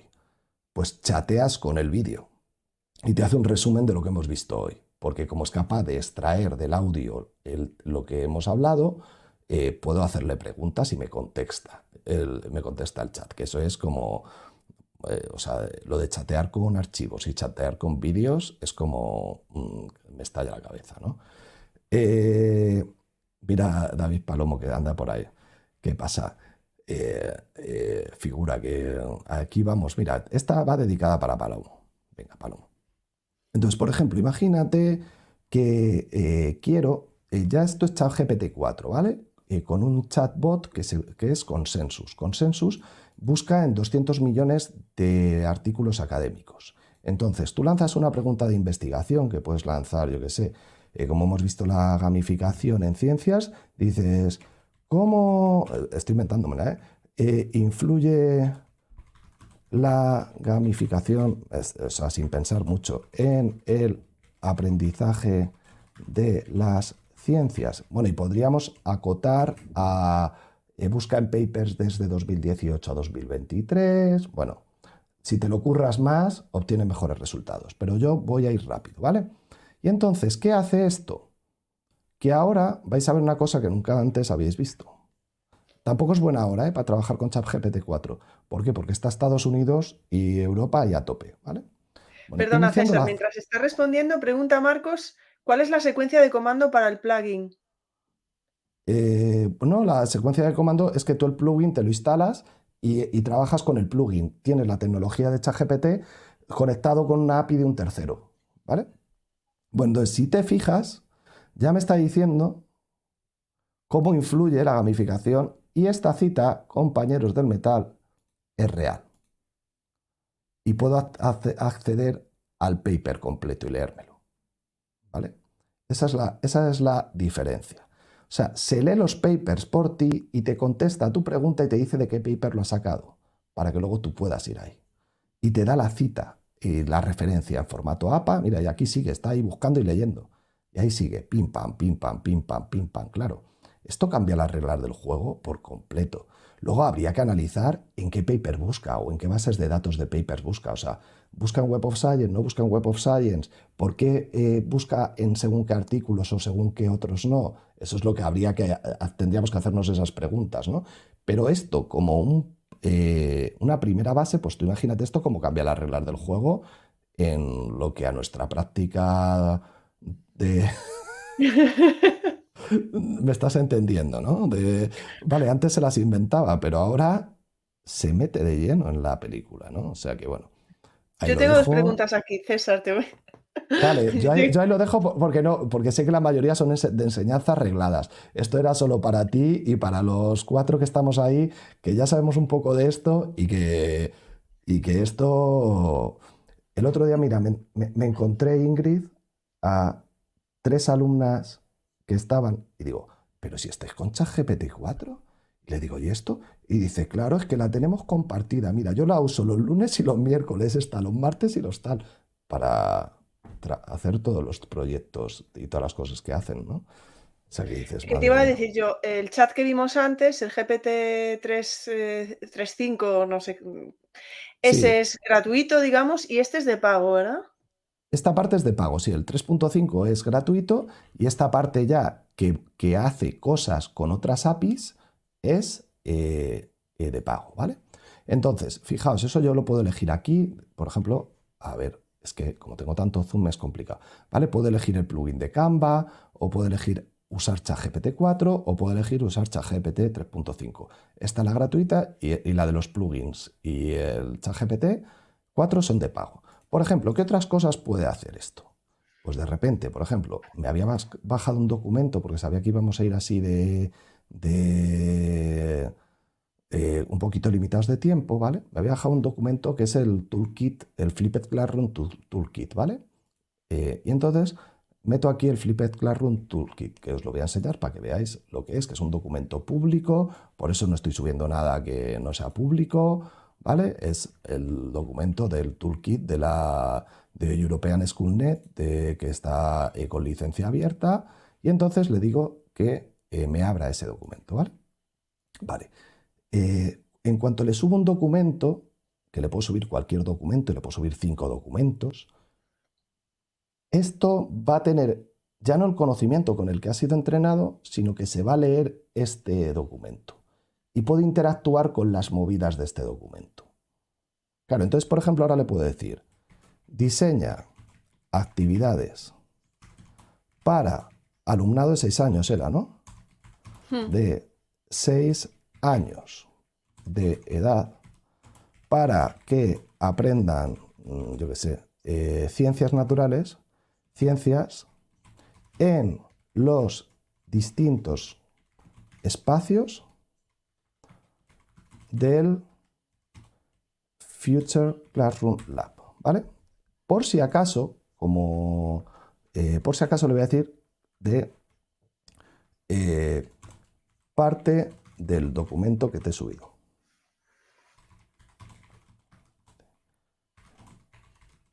¿Vale? Y entonces ya le doy aquí, espérate. Ah, vale, es que está subiendo el documento. Digo, ¿por qué no me deja enviarlo? Porque está ahí anda, va a dar error. Bueno, eh, no todo nos iba a ir fenomenal, ¿vale? Mientras estás con ello, hay un par de preguntas.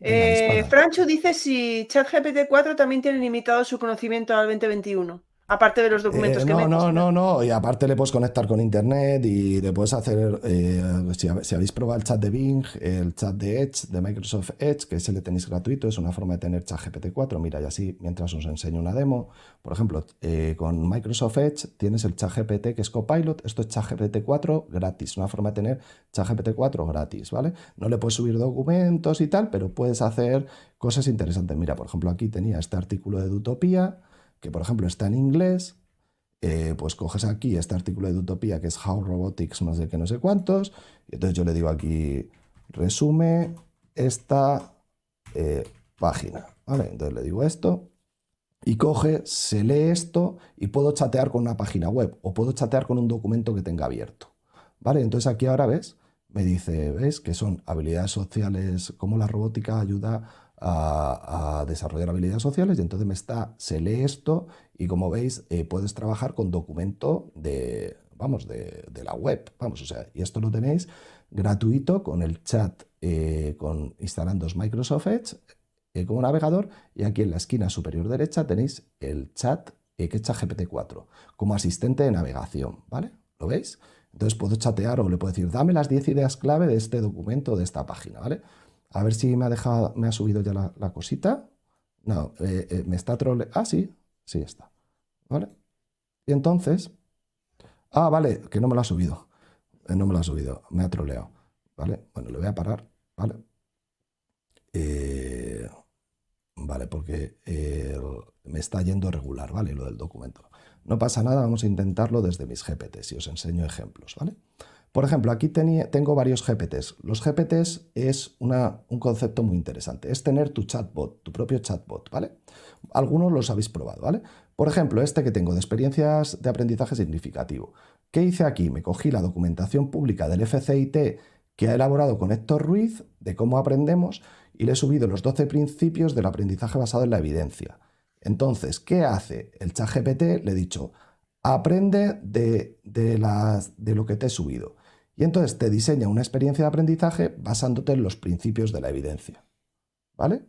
Ya no es del conocimiento con el que se ha entrenado, sino del conocimiento que tú le subes y con las instrucciones que tú le subes. Por ejemplo, os voy a poner otro ejemplo. Estuve con unas compañeras de iMusicar que las mando un saludo eh, de Castilla y León y dijeron, venga, vamos a intentar hacer uno como el de las programaciones, pero con el chat GPT-4. Venga, vamos a hacer uno, ¿vale? Entonces cogimos y e hicimos el... Ahora, ahora hago un chat GPT con vosotros, ¿vale? Ahora hago un GPT para vosotros. Entonces, si os fijáis, le dicen, venga, este GPT sirve para hacer la programación didáctica de música, eran de música, el proyecto y musicar son de Castilla y León, y dice, aprende los documentos que te ha adjuntado. ¿Qué le ha adjuntado? Los criterios de música del Alonbloe, del Bocil y los saberes básicos o contenidos, ¿vale? Y entonces, pues eh, al final termina haciéndoles la situación de aprendizaje con la tabla, con la tabla que les piden en inspección. ¿Vale? O sea, ya directamente te lo pone en el formato en el que tal. Venga, lo vamos a probar a ver si nos deja, ¿vale? Lo voy a probar para que lo veáis en acción y os, he enseñado cómo se haría. ¿Vale? Como no me dejaba a mí subirlo, pues veis uno que ya está subido. ¿Vale? Como no me dejaba a mí subirlo, veis uno que ya está subido. ¿Vale? Entonces le digo, eh, hola, le voy a saludar porque si no, a ver, a ver si me... Hola, ¿en qué puedo ayudarte hoy? Quiero que me ayudes a programar. A ver qué me dice. Vale, por supuesto, encantado. ¿Podrías poner... Por ejemplo, ¿qué criterios de evaluación quieres y qué contenidos tú piensas?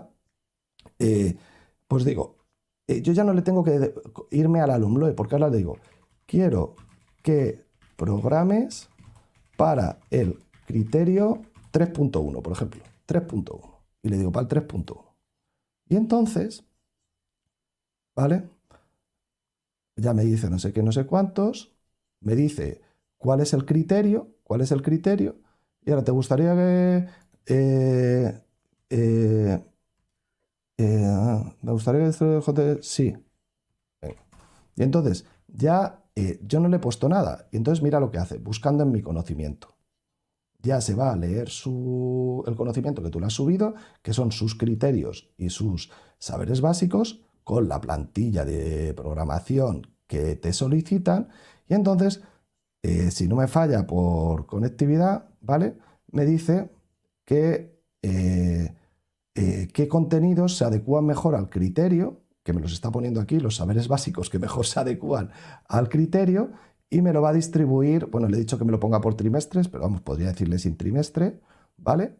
Eh, ¿Te gustaría que proceda con la distribución de, indicadores de logro? Veis que yo ya no le pongo nada, porque todas esas instrucciones ya lo tiene. Yo ahora solo le he dicho 3.1, sí, no, pues ahora me va a hacer los indicadores de logro para el criterio de evaluación, ¿vale? Y con ese match, con ese saber básico, ¿Vale? Entonces me dice indicador, identifica las fases del proceso creativo en tal.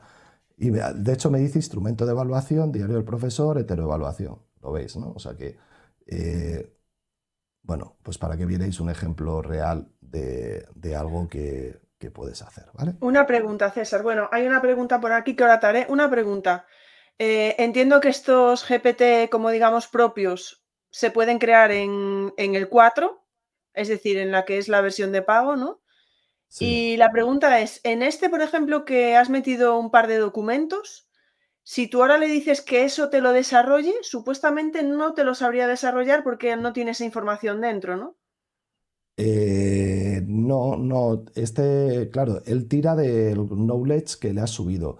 El, 4, eh, si no le metes ese knowledge, no, lo puedes hacer desde una misma conversación o desde un GPT, podrías hacer la misma tarea, ¿vale? Eh, pero aquí lo bueno es que tienes todas las instrucciones, porque yo ahora le digo, presenta eh, la tabla, ¿vale? Y entonces ya no le tengo que decir ni los campos de la tabla, ¿vale? Porque ya me hace la tabla de la inspección, la que veis, la que le metieron ellas antes. Entonces ya me lo da con lo que tengo que poner a... Eh, que luego ya lo puedo tocar, o sea, estamos, pero vamos, que te facilita mucho. O sea, eh, lo que antes nos llevó pues mucho más tiempo modelarle para llegar a hacer una situación de aprendizaje, pues como ves, como las da las, o sea, ya esto lo sacas mucho más rápido como con pruebas. O sea, eso es lo que cambia un poquito. Mira, voy a hacer, eh, le había pedido, le había pedido, mira, esto te lo voy a enseñar. Eh, a ver, es que tengo que quitarle zoom, ¿vale? Si nos importa, le voy a quitar zoom porque si no, nos volvemos locos. Mira, le he pedido hoy, le he pedido hoy esto, ¿vale? le he pedido hoy, mirad, le he pedido hoy esto, ¿vale? Al, 3.5 le he pedido que eh, me haga 15 eh, herramientas. TIC, ¿veis? Y me ha recomendado estas. Y le he dicho que me ponga en una tabla, en una tabla, pues herramienta, breve descripción, uso educativo y la valoración que le da, ¿vale? Bueno, se lo he pedido así para tener unos datos, ¿vale? Estos datos, yo lo que he hecho ha sido pasarlos a un Excel, ¿vale? Como si yo hubiera hecho esta clasificación, que no la he hecho, ¿vale? Porque se la quiero eh, poner de conocimiento, ¿vale? Para que veáis que no solo lee documentos, quería deciros que lee hojas de cálculo, ¿vale? Si no me falla eh, subirle el documento, voy a crear un GPT, que era una cosa que quería hacer yo aquí hoy con vosotras y con vosotros, ¿vale? Entonces voy a crear mi propio GPT, ¿vale? En este caso, lo que he hecho es, me ha dado, por no elegir yo las, herramientas, que me las eligiera él, he sido vago, le he dicho, eh, dame las herramientas. Pero esto, imagínate que yo soy un asesor eh, de CompiGedu y tengo que dar una lista de herramientas con una breve descripción, su uso educativo y una valoración, o a lo mejor el, para qué de nivel educativo están adaptadas o para qué materia. Bueno, podría tener los campos que yo quisiera, ¿vale?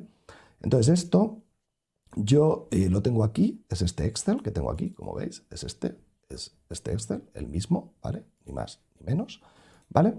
Y lo que voy a hacer es crear un GPT para que veáis cómo se crea, ¿vale? Podéis hacerlo con el, chat de conversación, ¿vale?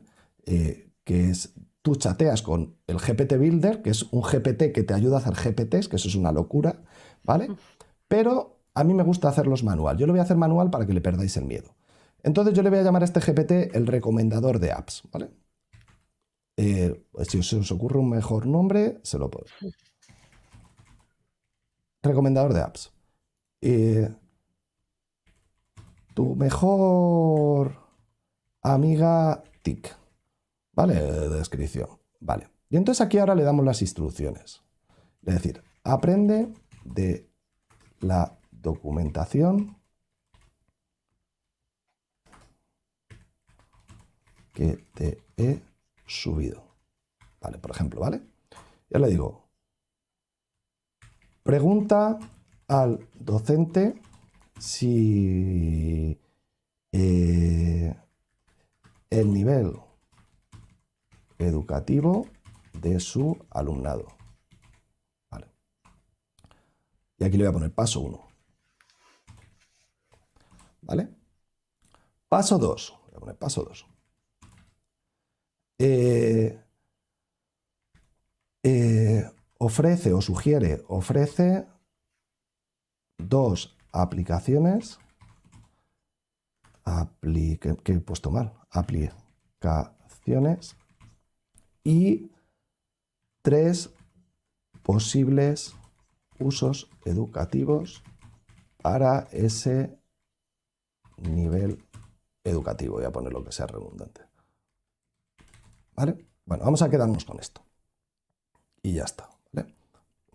Y entonces, ahora yo le subo el archivo, que es, antes habéis visto que le podía subir PDF.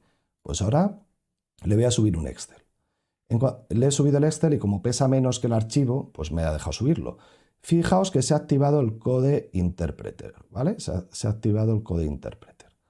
Entonces, ¿eso qué quiere decir? Porque, eh, y al principio ahora nos va a fallar. Vamos a probarlo. Esto es como un tester, ¿vale? Esto es un tester. Antes de probarlo, es un tester. Bueno, puede hacernos hasta el logo, mirad. Ahora le digo, usa DALI 3 para que haga el logo. Y entonces te hace el logo de tu, de tu GPT, que eso es eh, con IA generativa de imagen, con DALI 3 te lo hace. Mientras, lo vamos a probar. A decir, hola. ¿Cómo puedo ayudarte hoy? Eh, bueno, me voy a saltar el paso para ahorrarnos un recomiéndame apps eh, para eh, alumnado de eh, ocho años. ¿eh? tampoco le hemos dado muchas instrucciones, ¿eh? O sea que, entonces, ni siquiera tiene catalogadas por, por, no las tiene catalogadas por, ahora que me doy cuenta, por nivel educativo. O sea, no, no lo tiene, o sea, ha hecho una pregunta o le da unas instrucciones un poco chungas, porque solo pone el uso, a ver, a ver qué interpreta él, ¿eh? a ver qué interpreta. ¿Vale? Vale, me dice Khan Academy, pues Khan Academy para ocho años no es. Ya está patinando, pero porque el fallo ha sido mío, ¿eh? que no le he dado. Pero mirad, por ejemplo, ¿sabes lo que puedo hacer? Esto sí que lo puedo hacer y lo vais a comprobar ahora, ¿vale? Vale, mirad, vamos a elegir, vamos a elegir una aplicación, ¿vale? Eh, vamos a elegir una, mira, por ejemplo, Coursera, ¿vale? ¿Veis que pone aquí? Plataforma de usos, aprendizaje en línea, ¿vale? Pues entonces le voy a decir, imagínate, ¿para qué sirve Coursera? Y entonces va a buscar en el este y me contesta lo que viene aquí. ¿Vale? Que eso es lo que es loco. O sea, te tira de la información que tú le has subido. ¿Vale? Y ahora me está proponiendo, porque como le hemos dicho que proponga, eso es, eso es fallo mío de la configuración, que proponga tres posibles usos. Por eso está aquí por, película, ¿vale? Pero bueno, voy a quitarle instrucciones, porque como esto está de prueba, tú lo puedes eh, reconfigurar, ¿vale? Eh, aprende la documentación, eh, responde las consultas del docente, por ejemplo, ya está. ¿Vale? Imagínate que ahora digo que esto os vais a quedar locos, le voy a poner, imagínate, voy a darle a guardar, ¿vale? voy a poner privado para no spamear a la gente con este, con este tal. Y le voy a poner, eh, hola, vale, ahora me dirá, ahora, ¿en qué puedo ayudarte?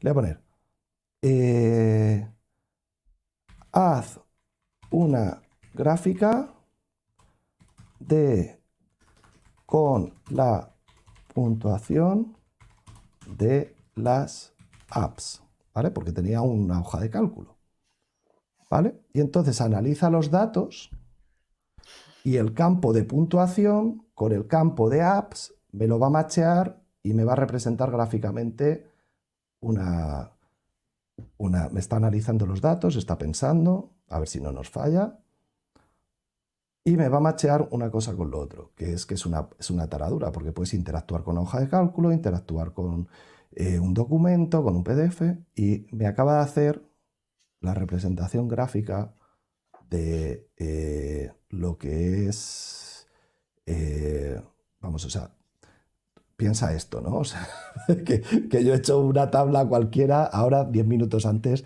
de, empezar aquí, ¿no? O sea que si no te estalla la cabeza con esto, es eh, alucinante, ¿no?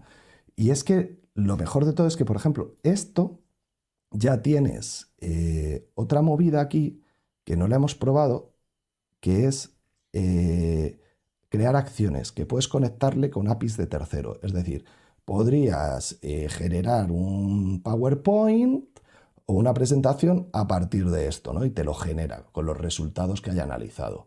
O puedo mandarte por correo electrónico o publicar un tweet, si lo conecto con la API de Twitter, ¿sabes? O sea, eh, puedes hacer acciones y flujos de trabajo, como eh, por ejemplo con Power Automate, lo puedes meter o con código o lo puedes meter eh, conectándolo con APIs de tercero. O sea que, que, claro, esto, ¿por qué os he enseñado esto en el GPT 4? Lo primero es porque, por ejemplo, Microsoft incorpora la tecnología de OpenAI en su ecosistema. En Microsoft esto se llama Copilot Studio, que os lo voy a poner aquí, que es, eh, se llama Copilot Studio. ¿Vale? Entonces, Copilot Studio es...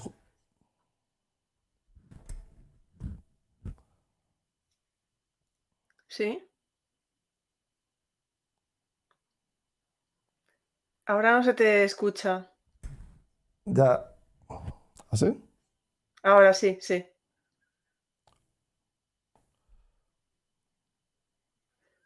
No se escucha, ¿eh? no se escucha nada. Vale, mejor. Pero bueno, como la música es mejor que no se escuche, pues. Bueno, bueno, que no se escuche, que no se escuche, pero como veis, y también para no poner todo el vídeo, puedes crear copilots o lo que viene a ser MyGPTs, Custom GPTs, para cualquier acción que tengas dentro, o sea, para que mire dentro una hoja de cálculo y haga no sé qué, para que haga un PowerPoint a partir de no sé cuánto, para que te agende o te planifique. Imagínate que tú tienes una secuencia de contenidos o directos de las charlas educativas y quieres que te los ponga eh, eh, una breve descripción, un título, una breve descripción, que te haga un hilo de Twitter de promoción y te lo lance, o que te lo agende en el calendario con el enlace al vídeo de YouTube que va a salir, pues todo eso lo puedes, puedes automatizar muchísimos procesos. Ahora me he ido a este ejemplo, pero imaginaos todos los procesos repetitivos que hay en, en un centro educativo, en una universidad o en tu práctica habitual, que te lo puedes eh, crear tus propios GPTs. Yo, por ejemplo, hice las pruebas de hacerme el GPT, que fueron los primeros que hice, el de hacer listas de cotejo, hacer rúbricas, y solo tengo uno con instrucciones precisas para hacer rúbricas de lujo. ¿no? Entonces, le he alimentado con rúbricas que yo tengo, que yo he hecho, que me gusta como son, eh, le he dado instrucciones precisas y sobre eso crear rúbricas. Pero tú puedes entrenar un GPT, por ejemplo, con la forma en la que tú te expresas, con el contenido que tú tienes para que dé feedback a tu alumnado tal y como tú lo haces. Por ejemplo, por ejemplo, ¿eh? os pongo ejemplos, ¿no? O, eh, por ejemplo, eh, tengo aquí, estoy probando uno, que es este de aquí, que es, le he metido de conocimiento la parte pública instruccional de mi universidad, es que mira cómo me va a echar GPT ahora, ¿vale? Me va un poquito regulero. Pero le he metido las orientaciones de escrituras la redacción de cómo elaborar y cómo formular el tema de tu, de tu TFG y de tu TFM, las orientaciones públicas de mi universidad. ¿Para qué? Esto está de prueba, porque yo sé que mis alumnos y alumnas no tienen ChatGPT 4. Estoy probando a ver si le digo, oye, ¿qué tipo de letra tengo que poner? ¿Cuánto margen he de dejar? ¿Cómo se cita? Para ver qué me devuelve. Lo estoy haciendo yo de prueba como si fuera yo un... O sea, simplemente es de testing, ¿no? Pero y, es alucinante, ¿no? O sea, lo digo para que veáis, las posibilidades son infinitas eh, de todo esto. No me he metido ni a generativa de imágenes, si queréis termino con esto, pero vamos, eh, eh, os voy a poner una herramienta que es buenísima, podría irme a Canva, podría irme a muchísimas, pero me he ido a Microsoft Designer, que es gratuita, funciona con DALI 3 y es maravillosa. Y, eh, por ejemplo, si ves eh, algún prompt que te guste de aquí, eh, por ejemplo, este de pixels, ¿no? que ves que está aquí, ¿no? bueno, este es, con este es con el que habéis hecho, por ejemplo, el de los Funcos, ¿no? Que se han hecho virales, los muñecos de Pixar de los profes, ¿no? Porque aquí tú personalizas los campos o editas el prom entero, ¿vale? yo voy a refrescar, ¿vale? Y voy a meterle un prom cualquiera. Eh, por ejemplo, hoy he mirado que es el Día Internacional de los Magos, ¿vale? Entonces le voy a decir que me diseña eh, ilustración, por ejemplo, si voy a acción infantil de un mago o una maga, ¿vale? Eh, si te quieres saltar el sesgo para que no te ponga nombre, pues le pones maga, ¿vale? de un koala, de un koala, koala super cute, ¿Vale? Y pongo, y pongo super cute porque estos sistemas han ido, se han entrenado en inglés. Entonces, si le pones super mono, lo mismo me pone un mono. Me salto, me salto el misunderstanding este de la bicha eh, con términos en inglés. Si le pones el prono en inglés, eh, fenomenal. Eh, haciendo magia sobre un libro volador, yo qué sé, me la estoy inventando. Le voy a poner eh, con. Eh, le voy a poner punto. Esto me lo estoy inventando. Esto se lo puedes pedir a ChatGPT que te haga los pros, ¿eh? Con fondo blanco, ¿vale? Por ejemplo. Bien. Entonces le digo generar. Y eh, me va a hacer un, un depende de ahora de cómo nos vaya de velocidad, porque ya os digo que esta hora no es demasiado buena para trabajar. Las mañanas son súper buenas para trabajar porque Estados Unidos está durmiendo, ¿vale? Y eh, vamos a hacer, voy a probar a hacer esto. Entonces mirad que ya me ha hecho, fijaos qué sencillo, ¿vale? Eh, y ahora dices, César, me ha encantado esto, o sea, qué, qué imagen tan bonita, qué imagen tan bonita ha hecho. Que luego te puede gustar más o menos. Vale. Imagínate que tú has dado con el toque y dices, wow, o sea, me ha encantado, o sea, eh, increíble esto. Eh, digo, a ver, que, ah, es que no sé si es porque no tengo el, zoom. Ah, vale, está aquí. Vale. Entonces tengo aquí el prom, ¿lo veis? Entonces, veis que todas mis imágenes tienen el mismo estilo visual. ¿Por qué? Porque yo ahora me comparto conmigo mismo el prom. Y entonces personalizo campos. Donde sea koala, le digo, lo marco y le digo, haz un campo personalizable. Y ahora donde dice haciendo magia, pues imagínate que le quiero luego jugando al fútbol. Pues le hago campo personalizable. Y entonces ya digo, siguiente, copy link. Y ahora, por ejemplo, os lo hago llegar y tenéis ese prompt. Y así es como os han compartido el del Funko, no tiene más magia, ¿vale? o sea que esa. ¿Vale? Entonces, importante, si encuentras un estilo que te gusta, te lo guardas y lo personalizas y ya vas cambiando los parámetros para que todo te quede con el mismo estilo, ¿vale? Bien, venga, que ya termino. Eh, ¿Qué más podéis hacer? Bueno, mirad, esto lo tiene Canva, lo tienen muchas, ¿no? Borrar elementos, borrar elementos de la imagen. Pues aquí, si en la playa te hiciste una foto y sale Mari Carmen y es un muñeco, pues quitas a Mari Carmen, ya es un muñeco. Si te quedas tú sola como una reina moray. No os creáis nada ¿eh? de las influencers, todo es mentira, ¿sabes? O sea, y ahora con la IA, pues hay que dudar más. Eh, quitar el fondo porque lo quieres con fondo transparente, esto también lo hace Canva, pero aquí también lo tenéis, ¿sabes? Se sube la imagen, ¿vale? Que yo lo tengo por aquí, eh, me la acabo de descargar, que no sé cuál es, la de esta que la he llamado document, eh, subes la imagen, eh, la subes y te quita el fondo.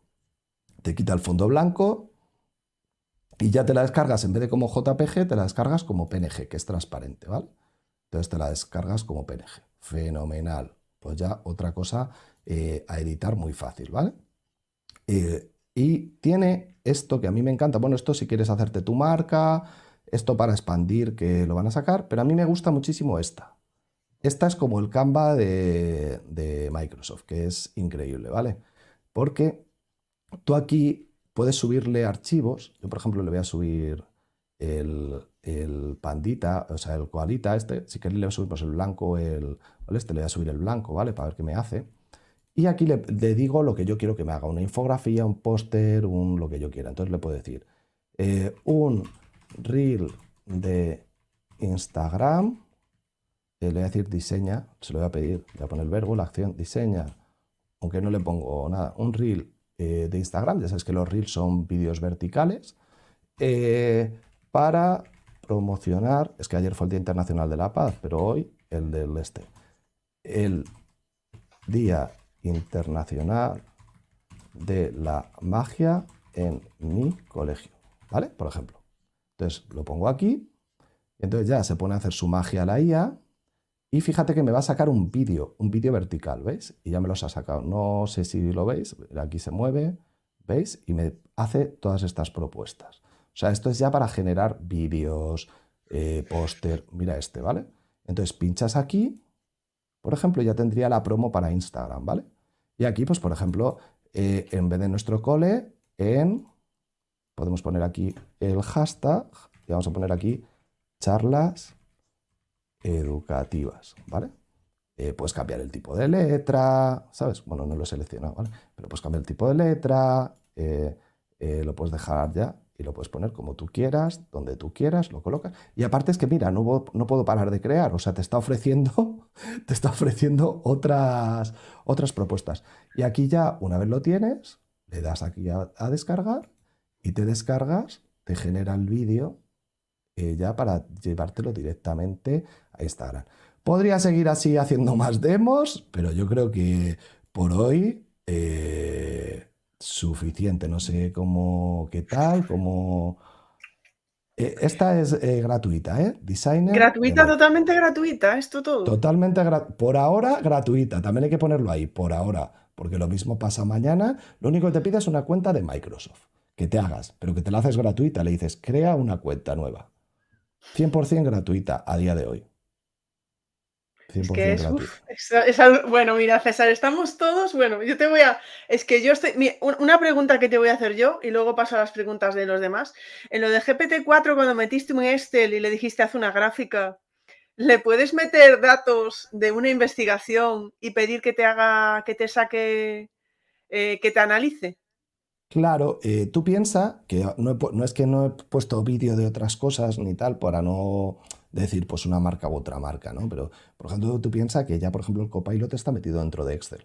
O sea, que en cuentas de empresa, ¿eh? no en, la de tu universidad y la mía a lo mejor tarda en, llegar, o en la de los centros educativos. Yo creo que hasta que no firmen los convenios y los acuerdos pertinentes no lo tendremos, pero vas a tener ese asistente virtual con ChatGPT 4 ya dentro de la hoja de cálculo. O sea, que es que eh, vas a poder analizar... Yo, por ejemplo, ahí, eh, si son datos de una investigación que estoy haciendo, a lo mejor por el tema de los datos, no dárselos a ChatGPT, no se lo subiría ¿sabes? Tendrías que, bueno, si, fueran anonimizados. Sí, sí, tienes que limpiarlos, tienes que limpiarlos. Mm. Yo los limpiaría, los limpiaría. Pero sí, eh, claro que lo haría. Eh, pero bueno, es que te lo puedes meter, claro, es que eso se llama el Copilot, está dentro de todo el ecosistema de Office 365 y lo tienes dentro de la hoja de cálculo, dentro del PowerPoint. Y también Google lo ha anunciado, se llama Belinda, el asistente virtual dentro del workspace de Google, ¿vale? O sea que... Bueno, te voy a, voy a sacar mientras por aquí esto, luego si hace falta lo vamos a poner. Eh, bueno, Tomás hacía una reflexión, ¿no? Decía, es más como apoyo que para darte algo hecho, ¿no? Decía, para darte ideas. bueno, era con el chat GPT que estabas antes, ¿eh? Bueno, el chat GPT es un desatascador creativo para mí, ¿no? O sea, a veces eh, yo me bloqueo, bueno, lo decía el otro día María del Mar, ¿no? Dice que a mí me cuesta poner títulos a los artículos, ¿no? Y yo lo uso como un desatascador pues fenomenal. O sea, o a lo mejor tú siempre tiras a lo mismo cuando estás programando y dices, yo soy el de los mapas mentales y siempre termino con un mapa mental y a lo mejor quiero que me ofrezca otras cosas. Pues eh, es un buen desatascador, ¿vale? pero también puede, es que no es crear, por eso se llama IA generativa, porque emula al humano. Al final el que ha creado es el humano y todos los datos, no lo dijo Jorge el otro día, ¿no? Todos los datos con los que se le ha entrenado y se le ha alimentado. O sea, tiene un nivel de expertise muy amplio, pero es capaz de crear. Tú, por ejemplo, le subes eh, estructuras cooperativas de Kagan y le subes eh, prácticas de indagación de ciencias y es capaz de machear los dos documentos y proponerte estructuras de Kagan para según qué prácticas. Incluso para prácticas que no tiene ahí, porque le puedes decir, para trabajar las propiedades de la luz y te las genera. Entonces, eh, claro, o sea, esto cambia, yo os lo decía, es una revolución. Yo, mira, llevo desde 2003 en esto la enseñanza, eh, he vivido en el INTEF, que antes se llamaba Penetic, que nos mandaba la formación online en CDs en CDs, que te mandaban el CD de Jim o de J-Click a tu casa y tú te lo hacías allí de autoformación. Pues de eso a esto, o sea, igual que Internet supuso una revolución que apareció Moodle, todo el conectivismo de Siemens, de Downs, que ha revolucionado eh, todo, pues la inteligencia artificial está cambiando la forma en la que accedemos a la información, generamos conocimiento, eh, producimos, eh, programamos, evaluamos. O sea, yo ahora mismo la utilizo todos los días eh, como un asistente para ayudarme a programar las clases. ¿Eso quiere decir que me hace las clases? No, es que la gente juega una falsa dicotomía, o con IA o sin IA. No, puede ser tú con apoyo de la IA. Luego lo de la IA lo haces tuyo o modelas a la IA en la conversación. O sea, es que no, no tiene que ser lo uno o lo otro, puede ser lo uno con lo otro. Y luego también alimentarte con otras cosas, pues con algo que he visto en redes, en Twitter, que ha hecho un compañero, entonces hago esto, con esto, lo adapto. Pero bueno, yo creo que no hay que descartar esto porque realmente ya estáis viendo que apoya un valor añadido a la práctica docente increíble. Eh, Marcos eh, preguntaba, asumamos que el documento, que el paper no sea muy largo, ¿se puede copiar y pegar en ChatGPT? Claro, eh, la diferencia entre ChatGPT 3.5, bueno, aparte que es un modelo de lenguaje un poquito más avanzado, tiene más tokens, tiene lo de la facilidad, ¿no? O sea, yo le subo el paper, que le puedo subir hasta paper de 200, 300 páginas y se las come, ¿no? Entonces, la diferencia entre copiar y pegarte un documento de 300 páginas en el ChatGPT 3.5 a subirle el documento, pues es lo que cambia eh, el... Bueno, y ahí podríamos entrar en otro debate, ¿no? La brecha de acceso, la brecha de uso, quién usa esta tecnología, quién no. Claro, podríamos abrir incluso más melones, ¿no?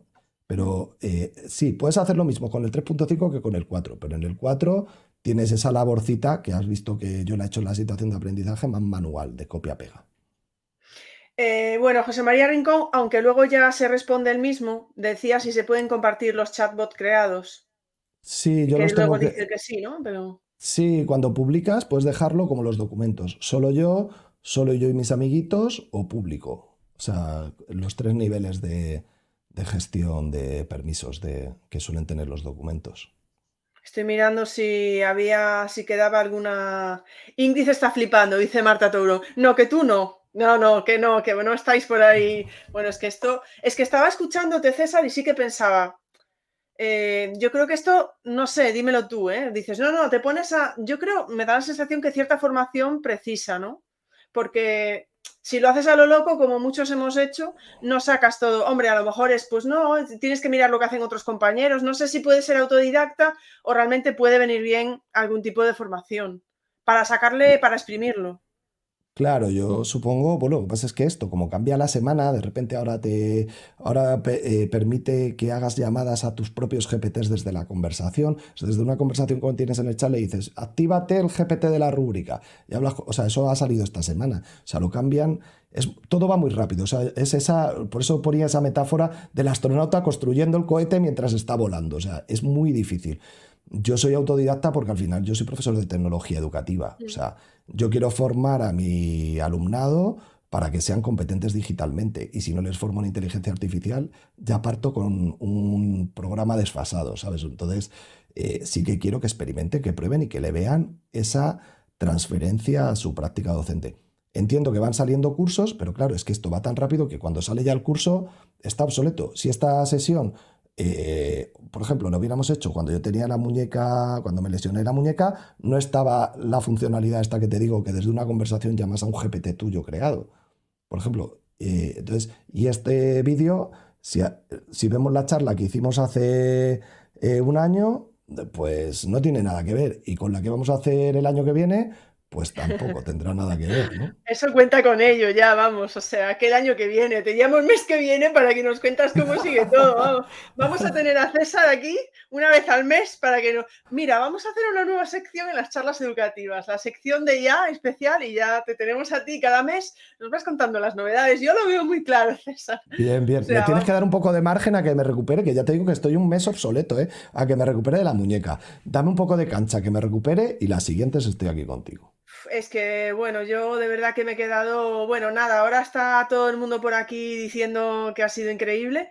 Eh, César, has dicho que nos dejabas la, la presentación luego. Eh, si Ah, quieres, sí, te, te lo doy ya mismo. Eh, yo creo que tiene que estar por aquí, en algún sitio. Y... puede ser después, ¿eh? Si no, también. no Ah, pasa vale, nada. vale, vale. Perfecto. Puede ser Vale. después, no pasa nada. Me lo dejas si quieres Sí. por, por el grupo de Twitter o algo y luego se lo dejo yo en el comentario fijado de, de YouTube. Eh, Vale. ah, espera, Tomás pregunta. Otra pregunta. ¿Bing Chat y Image Creator es la misma tecnología? Ambos realizan imágenes, ¿no? El Image Creator de. Sí, es el. Realmente, espera, te pongo. Ahí tienes ya la presentación. He sido multitasking mientras te escuchaba. El, eh, primero empezó el chat de Bing a generar las imágenes, ¿vale? Eh, eso lo han pasado al Image Creator, han creado como un espacio web donde se hace. Y si te fijas, el Microsoft Designer, eh, bueno, es que no, no estoy proyectando, eh, tiene. Sí, pero te lo pongo. Sí, Es que eres más de- rápido que yo. Estoy ahí, estaba poniendo tu enlace, Vale. en... Sí, sí, sigue, Sí, sigue, César. eh, que el botón que, que justo es que le ha llamado el Image Creator y fíjate cómo se llama Image Creator. Simplemente han implementado todas las soluciones gráficas en una. Lo que están haciendo es cambiando lo que antes hacía solo una cosa, pues ahora hace muchas más cosas, pero aparte sigue haciendo la que hacía. ¿Vale? O sea que sí, sí, es lo, es lo mismo. Bueno, yo, yo de verdad no sé, yo tengo que volver a ver esta charla, tengo que ir poco a poco, tengo que, que ver cómo hacer para, para conseguir este chat GP4, bueno, básicamente pagar, entiendo que es, pero Sí.